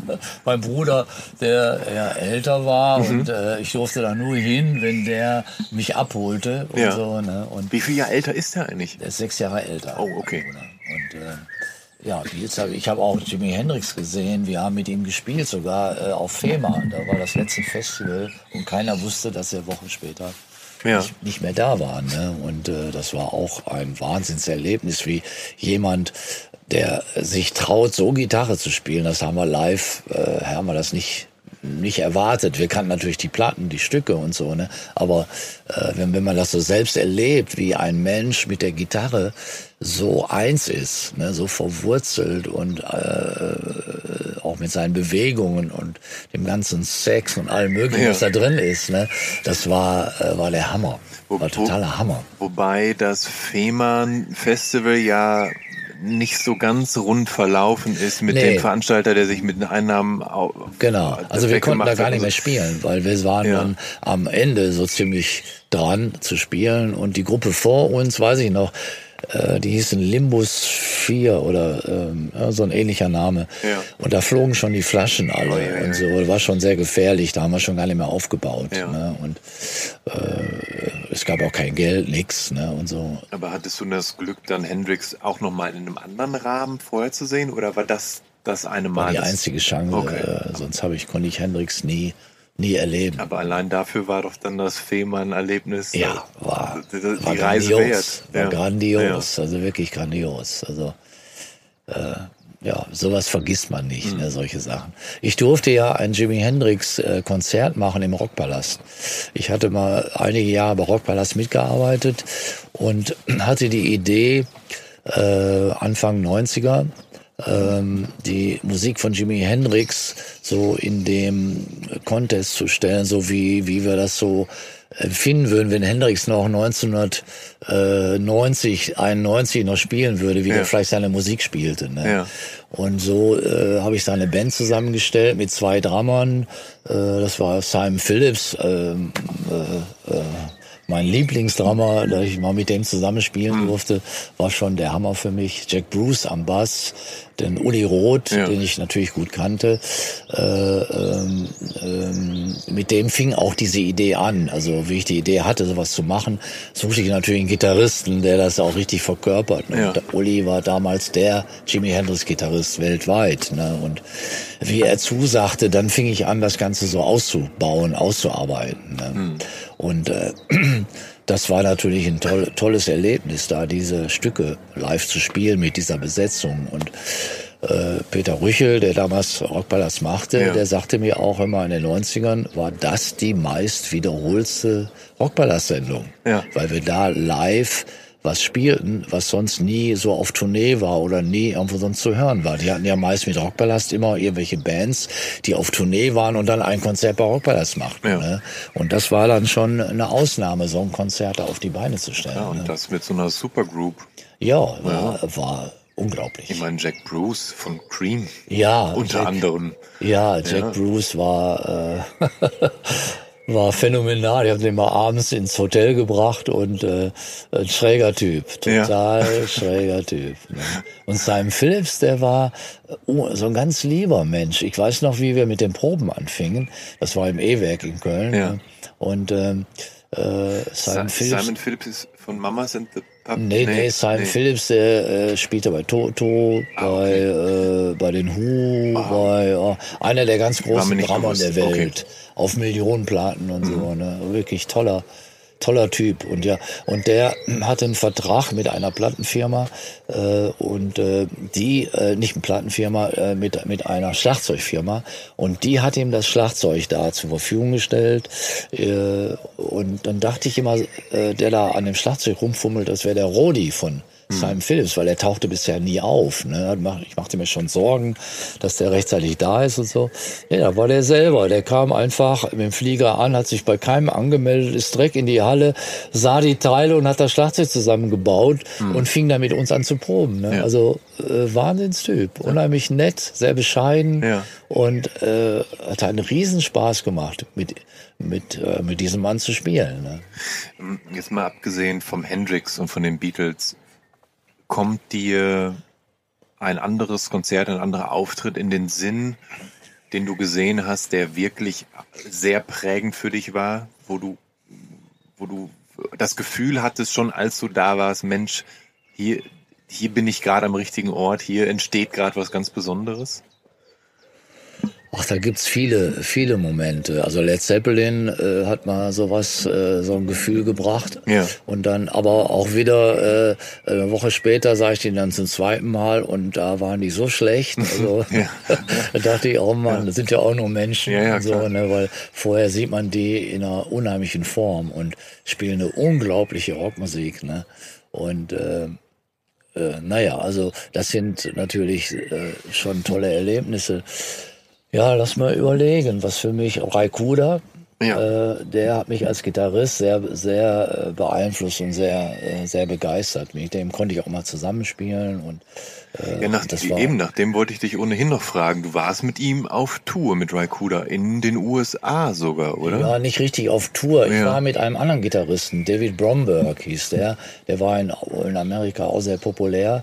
Und der hat mich mitgenommen, oder das Management, weil ja. ich konnte dem einen Auftritt in Deutschland organisieren. Damals mhm. durftest du in den USA nur spielen, das glaube ich heute noch immer so, wenn du einen amerikanischen Musiker hier nach Deutschland bringst. Ja. Ne? Und äh, naja, und die haben uns äh, äh, zu zweit losgeschickt von New York bis nach Los Angeles, quer durch die USA, mhm. war Anfang 70er Jahre. Und wir spielten in Coffeehouses. Ne? Und ähm, naja, und dann spielten da natürlich auch noch mehr Leute. Ne? Ja. Da gab's dann eben auch Raikuda, der dann mal dabei war, David Lindley war dabei Ja. und auch was, also unheimlich viele und ich hing dazwischen und hab mir immer die Augen ausgeguckt und Ja. äh, hab die auch ausgequetscht, so wie, es noch fair war und ging. Ja. Wie spielen die jetzt Bottleneck, wie machen die das, wie machen die das Open Tuning und weißt du, diese speziellen Sachen. Äh, da habe ich, da hab ich unheimlich viel gelernt. Ja, das ist natürlich schön, wenn du das so, so sagen kannst als Gitarrenspezialist, der du nun mal bist und so. Aber ich meine, Ja. Ray Kuda ist ja gerade für sein Slide-Gitarrenspiel bekannt Ja, und so. und der ist ja unheimlich netter. Ja, ja. Unheimlich netter Typ. Ja. Also den konnte ich nerven, wie ich wollte. Der war Ja, nie genervt. Also der unheimlich netter, netter, äh, netter Mensch. Ne? Und ja, das war natürlich Highlights, so, wenn man so, so lernen, eigentlich von der Bühne aus lernen kann, so, ne? Da waren auch Bluesmusiker, so wie Mississippi John Hurt oder äh, also so, so alte Bluesmusiker, Doc Watson und sowas, die habe ich da alle live gesehen und kennengelernt und äh, es war, äh, war ein Traum für Ja. einen Gitarrist, ne? wenn man diese Musik mag. Ne? Ja. ja ich, ich werde ja nicht müde zu betonen, also ich meine, man, man wird ja im Laufe seines Lebens häufiger mal gefragt, hey, was ist denn deine Lieblingsband? Und, und natürlich überlegt man, das ist natürlich halt schwer für so einen Musikfan, eine Musikfanin, die Ja. aufgestellt ist und vieles Verschiedenes mag, Ja. sich da wirklich auf, lieb, auf eine Lieblingsband zu entscheiden. Vor allem, weil es ja manchmal auch situativ bedingt ist, weil Ja. man und und halt welche, in welcher Laune man gerade ist. Und irgendwann habe ich halt für mich festgestellt, okay, es gibt so eine Top 3 an Bands und eine in diesen Top 3 wäre für mich tatsächlich, wie du gerade erwähnt hast, auch Led Zeppelin. Ja. Und ähm, du warst tatsächlich mal in LA auf einer Musikmesse und da hast du Jimmy Page getroffen. Ja. Und, ähm, und du hast mit dem geschnackt und abends habt ihr dann irgendwie zusammen relativ spontan einen Auftritt gemacht oder wie, Nee, wie war das? Ich, ich muss, ich muss nee. das, ich muss das wissen. Nee? Nee, das ist nicht richtig. Äh. In Los Angeles gibt's jedes Jahr die NAMM-Shows, die Ja. große Musikmesse. Ja. Und die Firmen stellen da alle aus. Und da ich für Firmen gearbeitet hatte, Mhm. so sagen wir mal für Martin, Martin-Gitarren, für Ja. Ibanez, für äh, Shadow-Tonabnehmer und auch was weiß ich, Engel Amps und so. Und die laden einen dann ein, Ja. äh, da auf der Messe zu spielen. Ja. Und, und dann sitze ich da am Stand und zum Beispiel und spiele den neuen äh, Shadow Tonabnehmer für Akustikgitarre vor. Wir haben, den habe ich mitentwickelt, den Stereo, Wahnsinn Sound. Und ja, und da laufen die Stars alle rum. Ne? Da habe ich auch Eric Clapton kennengelernt und auch äh, eben Jimmy Page Ja. und äh, auch was weiß ich wen Jeff alles. Beck. Ja, und äh, alle und die sind also in dieser Liga sind die Ja. Leute unheimlich offen und unheimlich nett, Ja. muss ich ehrlich sagen. Also, äh, und du kommst sofort in Gespräch. Der hat sich auch, ich habe dann äh, äh, mit der Firma Shadow den dem Jimmy Page schon einen Tonabnehmer dann geschenkt und so, soll er mal ausprobieren. Ne? Und Ja. der Hammer war auf dem Martin-Stand, äh, wo dann Crosby, Stills und Nash und alle rumhängen. Das ist einfach unglaublich. ja. Da durfte ich einen ganz neuen Tonabnehmer vorführen. Der hatte äh, für Akustikgitarre jetzt hatte der sechs einzelne Tonabnehmer unter den Seiten und einen Sechser-Ausgang.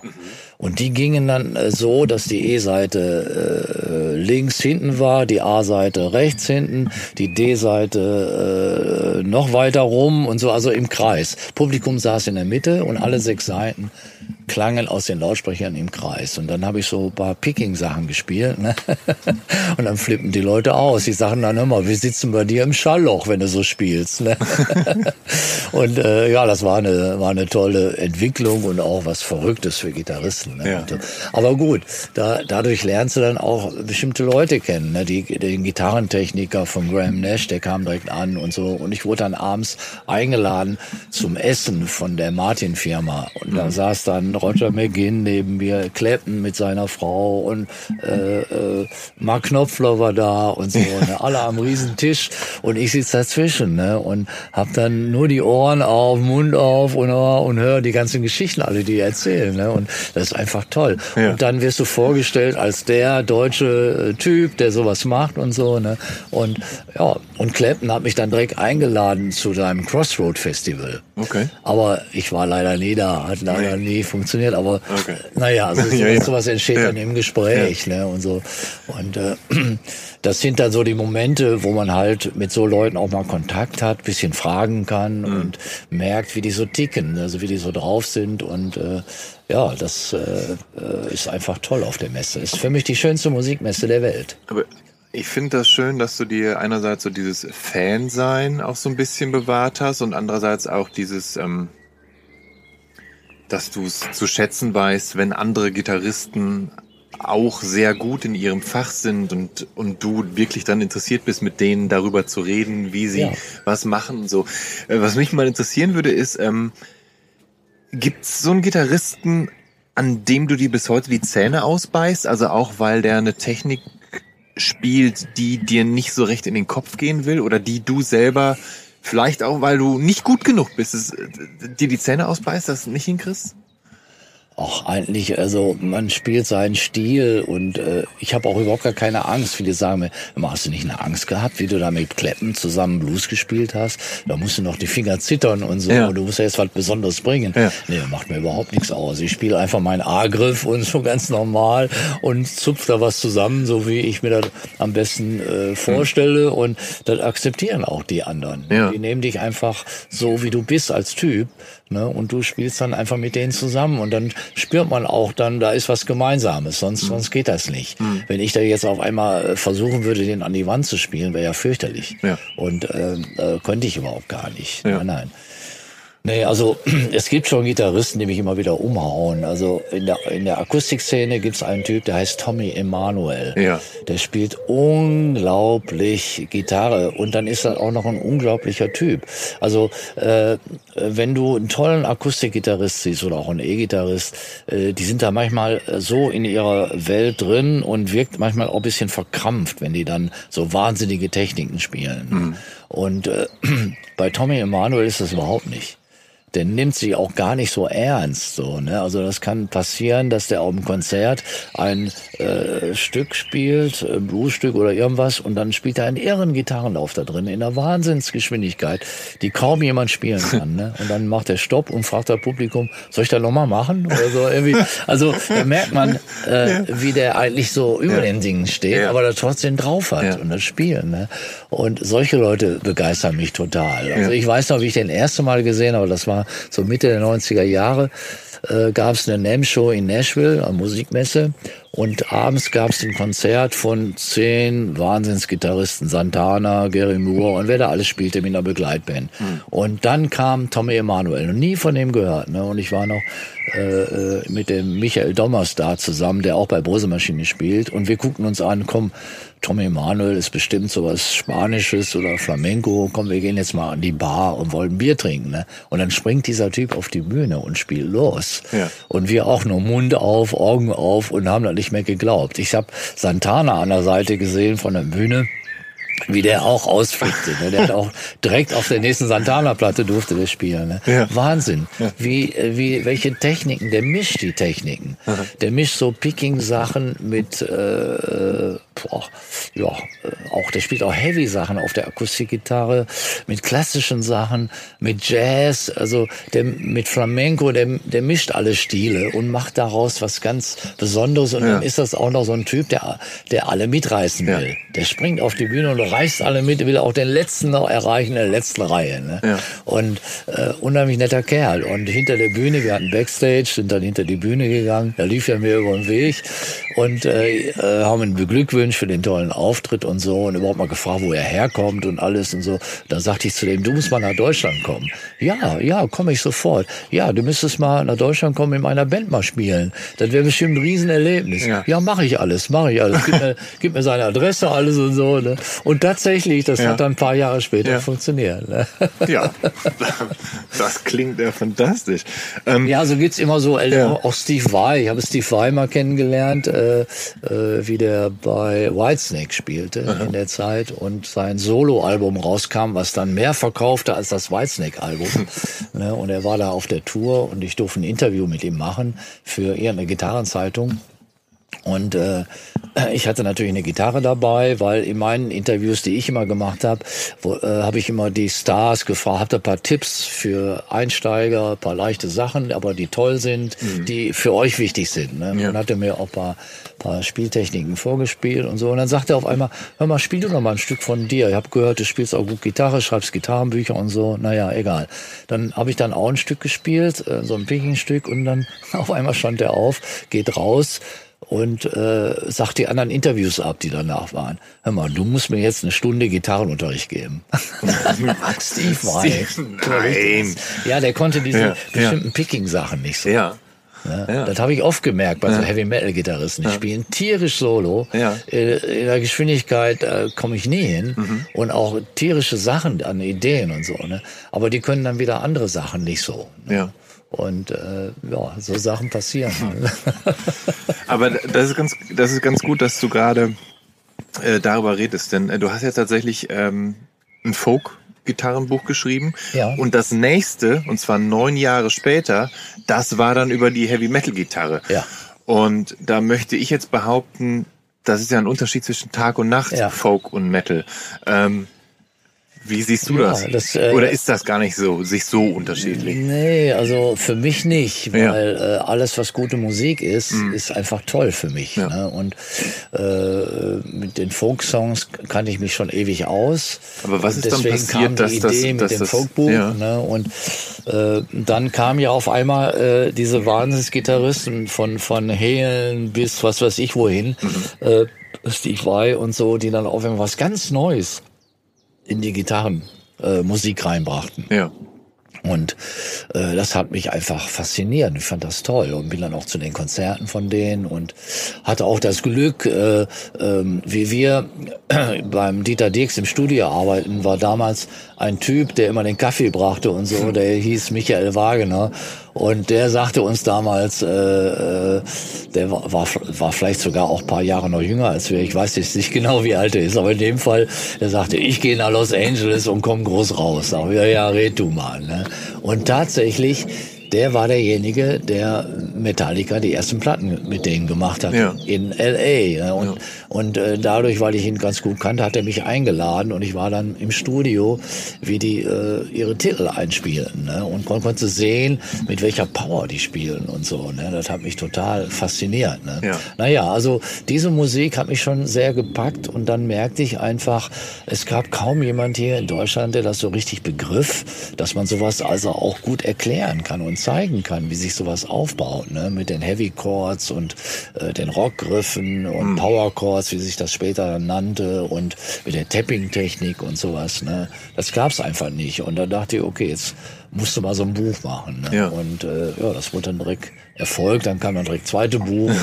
äh, naja, also da haben dann viele junge Bands nach, nach gelernt, die dann in die Heavy Metal Richtung ja. gehen. Mir passiert heute noch sehr häufig, wenn wir auf dem Festival spielen, dann kommen schon mal Bands, die nach uns auftreten oder überhaupt äh, auf dem Festival da sind und warten, bis wir runterkommen.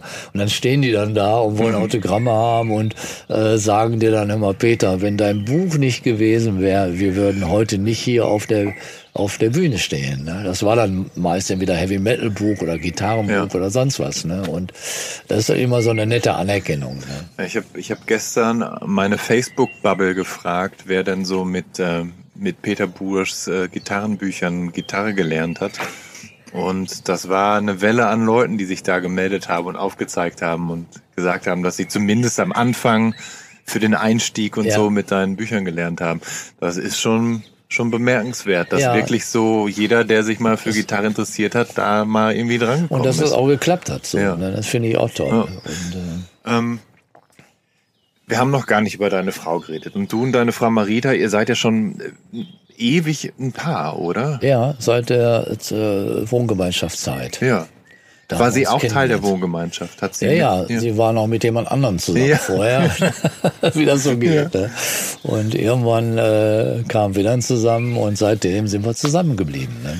Und ihr habt eben nicht den Weg nach Indien angetreten, nee. ähm, aber ja, dem damals schon Kinder, also Anfang der 70er schon Kinder. Ja, ähm, ja Anfang zwei, mit, Anfang, zwei Kinder haben wir. Ja, und ähm, ihr lebt zusammen, ihr betreibt zusammen die Musikschule Ja, seit 1995 und sie singt auch und ist ebenfalls Gitarristin. Ja, sie ist Liedermacherin, schreibt deutsche Texte, Ja. äh, hilft mir auch viel mit meinen äh, Büchern. Äh, dass sie, sie schreibt auch witzige Texte und so. Ja. Und wenn ich dann irgendwie was äh, zu, äh, ich habe ja im, im Gitarrenbuch Lieder mit einem Griff und so, und da suche ich eben auch lustige Texte zu. Ne? Ja. Und das, äh, das macht sie gut. Das macht, das, da hilft sie mir. Oder bei dem Kindergitarrenbuch, oder jetzt mache ich gerade ein Kinder-Ukulele-Buch, ein neues, und da hat sie mir auch paar Texte dafür geschrieben und so. Und das macht schon riesen Spaß. Und da ist so meine Frage wäre jetzt halt auch so, funktioniert das mit euch beiden so gut und so lange, weil auch Musik der Kit ist, der euch so zusammenhält, weil ihr da diese, diese Basis habt, diese musikalische, dass das einfach hilft, weil man in der gleichen Welt unterwegs ist, weil man die gleichen Hobbys hat, weil man Das ist ein Teil. Also ich denke, äh, äh, wir, ich will nicht sagen, wir erfinden uns immer neu, aber wir äh, sind immer wieder, äh, ja, kommen immer wieder zu so Punkten, wo das auf einmal wieder so funkt und äh, Ja. und toll klappt. Es gibt äh, äh, Berge und Täler in der Beziehung, wenn man jetzt so klar, viele Jahrzehnte zusammen ist. Da kann man sich ja vorstellen. Ne? Und äh, aber es klappt immer wieder, dass wir äh, äh, eine gute Beziehung haben und äh, das unheimlich Spaß macht, zusammen zu sein und uns auch ergänzen. Also äh, sie arbeitet gerade an ihrer dritten äh, CD und die CDs, äh, die nehme ich alle auf, arbeite mit ihr das aus, die Stücke, helfe ihr dabei Ja. und äh, besorge die Musiker, die alle mitspielen und so. Ne? Und auch wenn sie live spielt, äh, mache ich dann die ganze Technik, mache den Rodi oder spiele mit und so. Ja. Ne? Also äh, äh, das ergänzt sich dann so. Ja. Aber das ist jetzt nicht das Einzige. Ne? Also äh, wir haben so viele äh, Hobbys und so viele gemeinsam. Hier unser Garten. Äh, Marita äh, ist äh, Weltmeisterin im Deko äh, arrangieren und Ja. so. Das ganze Haus sieht total verrückt aus. Ne? Und das ist hauptsächlich ihr Einfluss auch. Und äh, sie macht Ketten, zum Beispiel tolle Halsketten. Äh, du trägst eine, oder? ja, ja, ich trage Ja. natürlich ihre Ketten. Und das Besondere daran ist, da sind die äh, Gitarrenendringe von meinen äh, Seiten sind Ah. da, werden da verarbeitet. Ja. Also wenn man neue Seiten aufzieht, da sind- die haben so eine- so Kügelchen, Ja. damit die Seiten halten. Ja. Und da ist dann meine Musik drin. Ja. Ne, in den Ja, Kügelchen. genau. Und daraus macht die dann die Ketten. Und so. das ist echt toll. Hast du oder habt ihr je darüber nachgedacht, mal aus Duisburg oder gar aus Deutschland äh, wegzuziehen? Oder gab es nie, also gab es nie so die Phase, wo du dachtest, boah, ich, ich muss hier raus aus dem Pott, hier passiert mir nicht genug, ich will näher am Nabel der Welt sein, wo immer der auch sein mag? Nee, also deswegen nicht. Hm. Wir wollten schon öfter wegziehen, weil Marita ist Fan von den Bergen. Mhm. Und ich wollte ihr den Gefallen tun, äh, Nähe von den Alpen irgendwo hinzuziehen, in, in Süddeutschland. Ne? Ich bin eigentlich Fan vom Meer, ich Ja. will immer ans Ja. Meer und so. Ne? Aber trotzdem, äh, wir äh, ergänzen uns dann oft, ne? fahren dann an den Gardasee oder was weiß Oder, ich. oder dachtest du, dann, dann können wir auch in Duisburg bleiben, ist auf halber Strecke zum Meer und auf halber Strecke zu den Bergen. Nee, das hängt mit der Lebenssituation Ja, zusammen, dass wir schon mal überlegt haben, äh, nach Süddeutschland zu ziehen, weil wir das da toll fanden und äh, ja, aber so richtig ergab sich das dann nie, weil unsere Kinder natürlich hier leben, die äh, die Enkelkinder und alles, der ganze Freundeskreis, ne, und das gibst du nicht so ohne weiteres auf, ne, aber wir waren schon manchmal nah dran, dass wir überlegten, mal einfach woanders hinzuziehen, ne. aber dadurch jetzt für mich speziell, ich in der ganzen Welt rumkomme ne? und äh, für mich war äh, immer die Fahrt zu NAMM Show und Kalifornien, wir haben ja auch getourt in Kalifornien, äh, äh, das war für mich immer das Größte, der Hammer, da zu leben Ja. Mit den Musikern auch, ne, die dann da leben, die man da kennenlernt, mit denen man jammen kann und und Dreck am Ozean und mit dem herrlichen Wetter und so. Ne. Aber ich muss sagen, äh, das ist schön, da so paar Wochen mal zu sein, aber da ewig zu leben, äh, ich glaube, ich würde mich da nicht so glücklich fühlen wie jetzt hier. Ja. Ne? Und äh, ähm, äh, also die Bedeutung hier, die ist viel zu stark. So, ne? Und äh, deswegen glaube ich auch nicht, dass wir noch irgendwann mal hm. umziehen werden. Also, ja. aber man weiß nie. Ne? Ja. Äh, Peter, du bist kürzlich 72 geworden und wir haben jetzt wirklich lange geredet und wir haben viele Stationen besucht. Wo würdest du auf deiner musikalischen Reise gerne noch hin? Boah, hm. ist schwer zu sagen. Ja. Also, ähm, ich überlege gerade, ob ich da irgendwo Wunschträume hätte. Ähm, kann ich jetzt gar nicht so. Ich hatte mal immer zu unterschiedlichen Phasen. Ich wollte mal unbedingt nach Timbuktu. Ja. Das war so, äh, so, ein, so ein Erlebnis. Wir waren in Marokko in den 70er Jahren, haben da Urlaub gemacht, haben uns ein Auto gemietet, sind rumgefahren und waren in Sagora. Die Kinder waren nicht mit, die waren bei hier bei, bei Freunden, Bekannten, Marita und ich, wir waren unterwegs. Und Sagora ist das letzte Städtchen oder Dorf vor der Wüste, ja. ne, südlich äh, im Süden von Marokko und äh, war natürlich heiß äh, und äh, da hing ein Schild am Marktplatz äh, von hier aus 50 Tage per Kamel nach Timbuktu. Konnte man da buchen. Ja. Ne? Und ich habe dann auf dem Marktplatz einfach Gitarre gespielt. Da kamen auf einmal alle aus allen Löchern raus, war kein Mensch vorher. Ja. Wie ich das spielte, kamen die Kinder, Leute, Frauen, äh, äh, was weiß ich, Beduinen, alle möglichen. Ne? Und äh, fanden das toll. Und so habe ich dann Kontakt mit den Leuten gekriegt. Und äh, wir wurden dann auch eingeladen ja. zu einer Hochzeit, die irgendwo in irgendeiner Oase stattfand.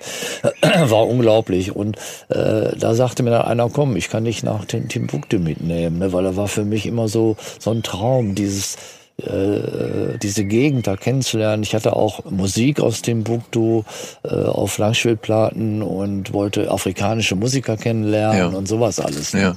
Aber das hat sich dann leider äh, nie ergeben, diese, weil da musst Aber du richtig Zeit für nehmen, da äh, 50 Tage nach Timbuktu äh, oder man man kommt vom Bamako von der anderen Seite da dran und so ne und dann ging das nicht mehr äh, wegen den Terroristen und allem möglichen, da wollte ich dann da auch nicht hin, ne? Aber äh, es war schon war schon auch musikalischer Traum, da da hinzukommen. Ne? Und ähm, dieses Bild mit diesen von hier an mit dem Kamel 50 Tage bis Timbuktu. Ist das äh, so ein bisschen in, in das Album Indian Camel eingeflossen? Hast du da so diese Diese Geda diesen Gedanken, was wäre, wenn? Äh, ist das da eingeflossen? Also das kommt mir jetzt zum ersten Mal. Ja, okay. so nee, bewusst war das nicht. Nein, nein. Das war mehr so, ich war früher als äh, Kind Jugendlicher Karl-May-Fan. Ne? Okay. Und das war mehr so in der okay. Richtung. Ne? So Abenteuer ja. mit den Tuaregs und so. Ne? Und äh, die wir dann auch kennengelernt hatten äh, in dieser Oase. Das war auch Wahnsinn. So eine Tuareg-Hochzeit. Äh, und ich habe dann da auch Gitarre gespielt ne? ja. und äh, äh, haben dann die Nacht mit denen gefeiert. Das war war war unglaublich. War in den 70er Jahren ne? und äh, äh, also äh, dass wir das auch alles so erleben konnten ohne Gefahr zu laufen, dass da ja. was Schlimmes passiert. Ne? Ja. Also vielleicht wir haben sehr viel Glück gehabt. Vielleicht und vielleicht lag es halt unter anderem mit daran, weil wirklich halt friedliebende Hippies wart und man euch, ja. euch schon an der Nasenspitze angesehen ja, klar. Wir sind auch in dieses Tal gefahren, wo äh, es gibt ja so Legenden, dass Jim Morrison noch immer lebt und äh, in so einem Tal auf Marokko äh, da noch immer lebt. Ne? Ja. Da waren wir dann auch gucken, wer denn da noch alles so ist in dem Tal. Ja. Ne? Und da war, da lebten nur Hippies in den Höhlen. Okay. Ne? Und äh, äh, naja, also das war schon war schon äh, verrückt das Ganze.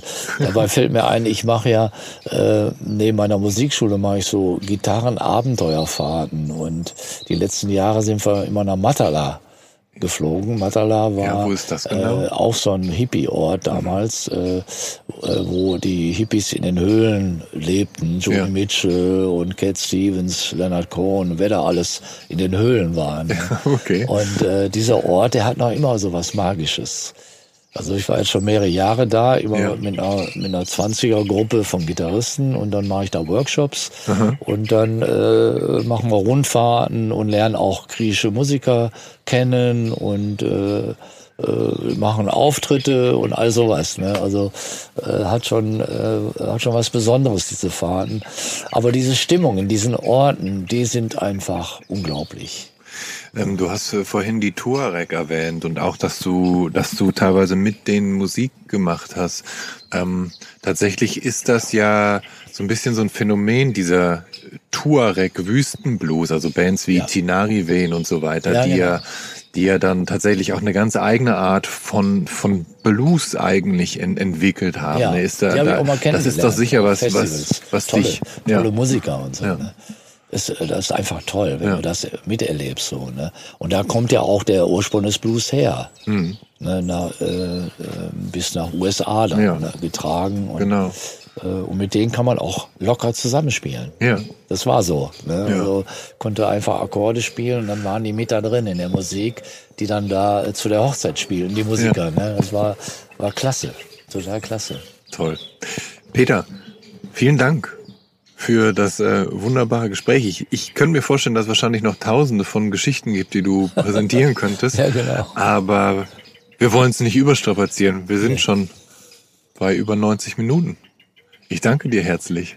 Ja, okay. Und wünsche dir ähm, noch ganz viel Erfolg und ähm, hoffe, dass du äh, vielleicht irgendwann nochmal nach Timbuktu kommst. Wer weiß, ja. wenn die Gefahrenzone da ja. weg ist und so. Äh, aber vielleicht kann man so Ähnliches auch hier erleben.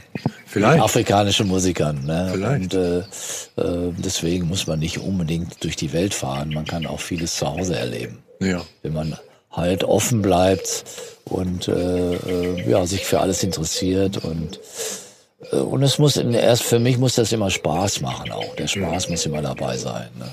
Dann ist das für ja für das gesamte Leben äh, macht das vieles leichter. Prima, Peter, vielen Dank. Ja, es hat mir auch Spaß gemacht und wünsche dir auch alles Gute. Dankeschön.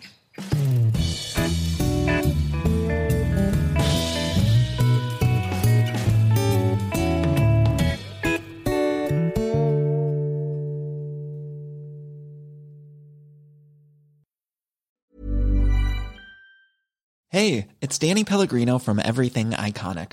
Ready to upgrade your style game without blowing your budget? Check out Quince. They've got all the good stuff shirts and polos, activewear, and fine leather goods, all at 50 to 80% less than other high end brands. And the best part? They're all about safe, ethical, and responsible manufacturing. Get that luxury vibe without the luxury price tag. Hit up quince.com slash upgrade for free shipping and 365 day returns on your next order. That's quince.com slash upgrade.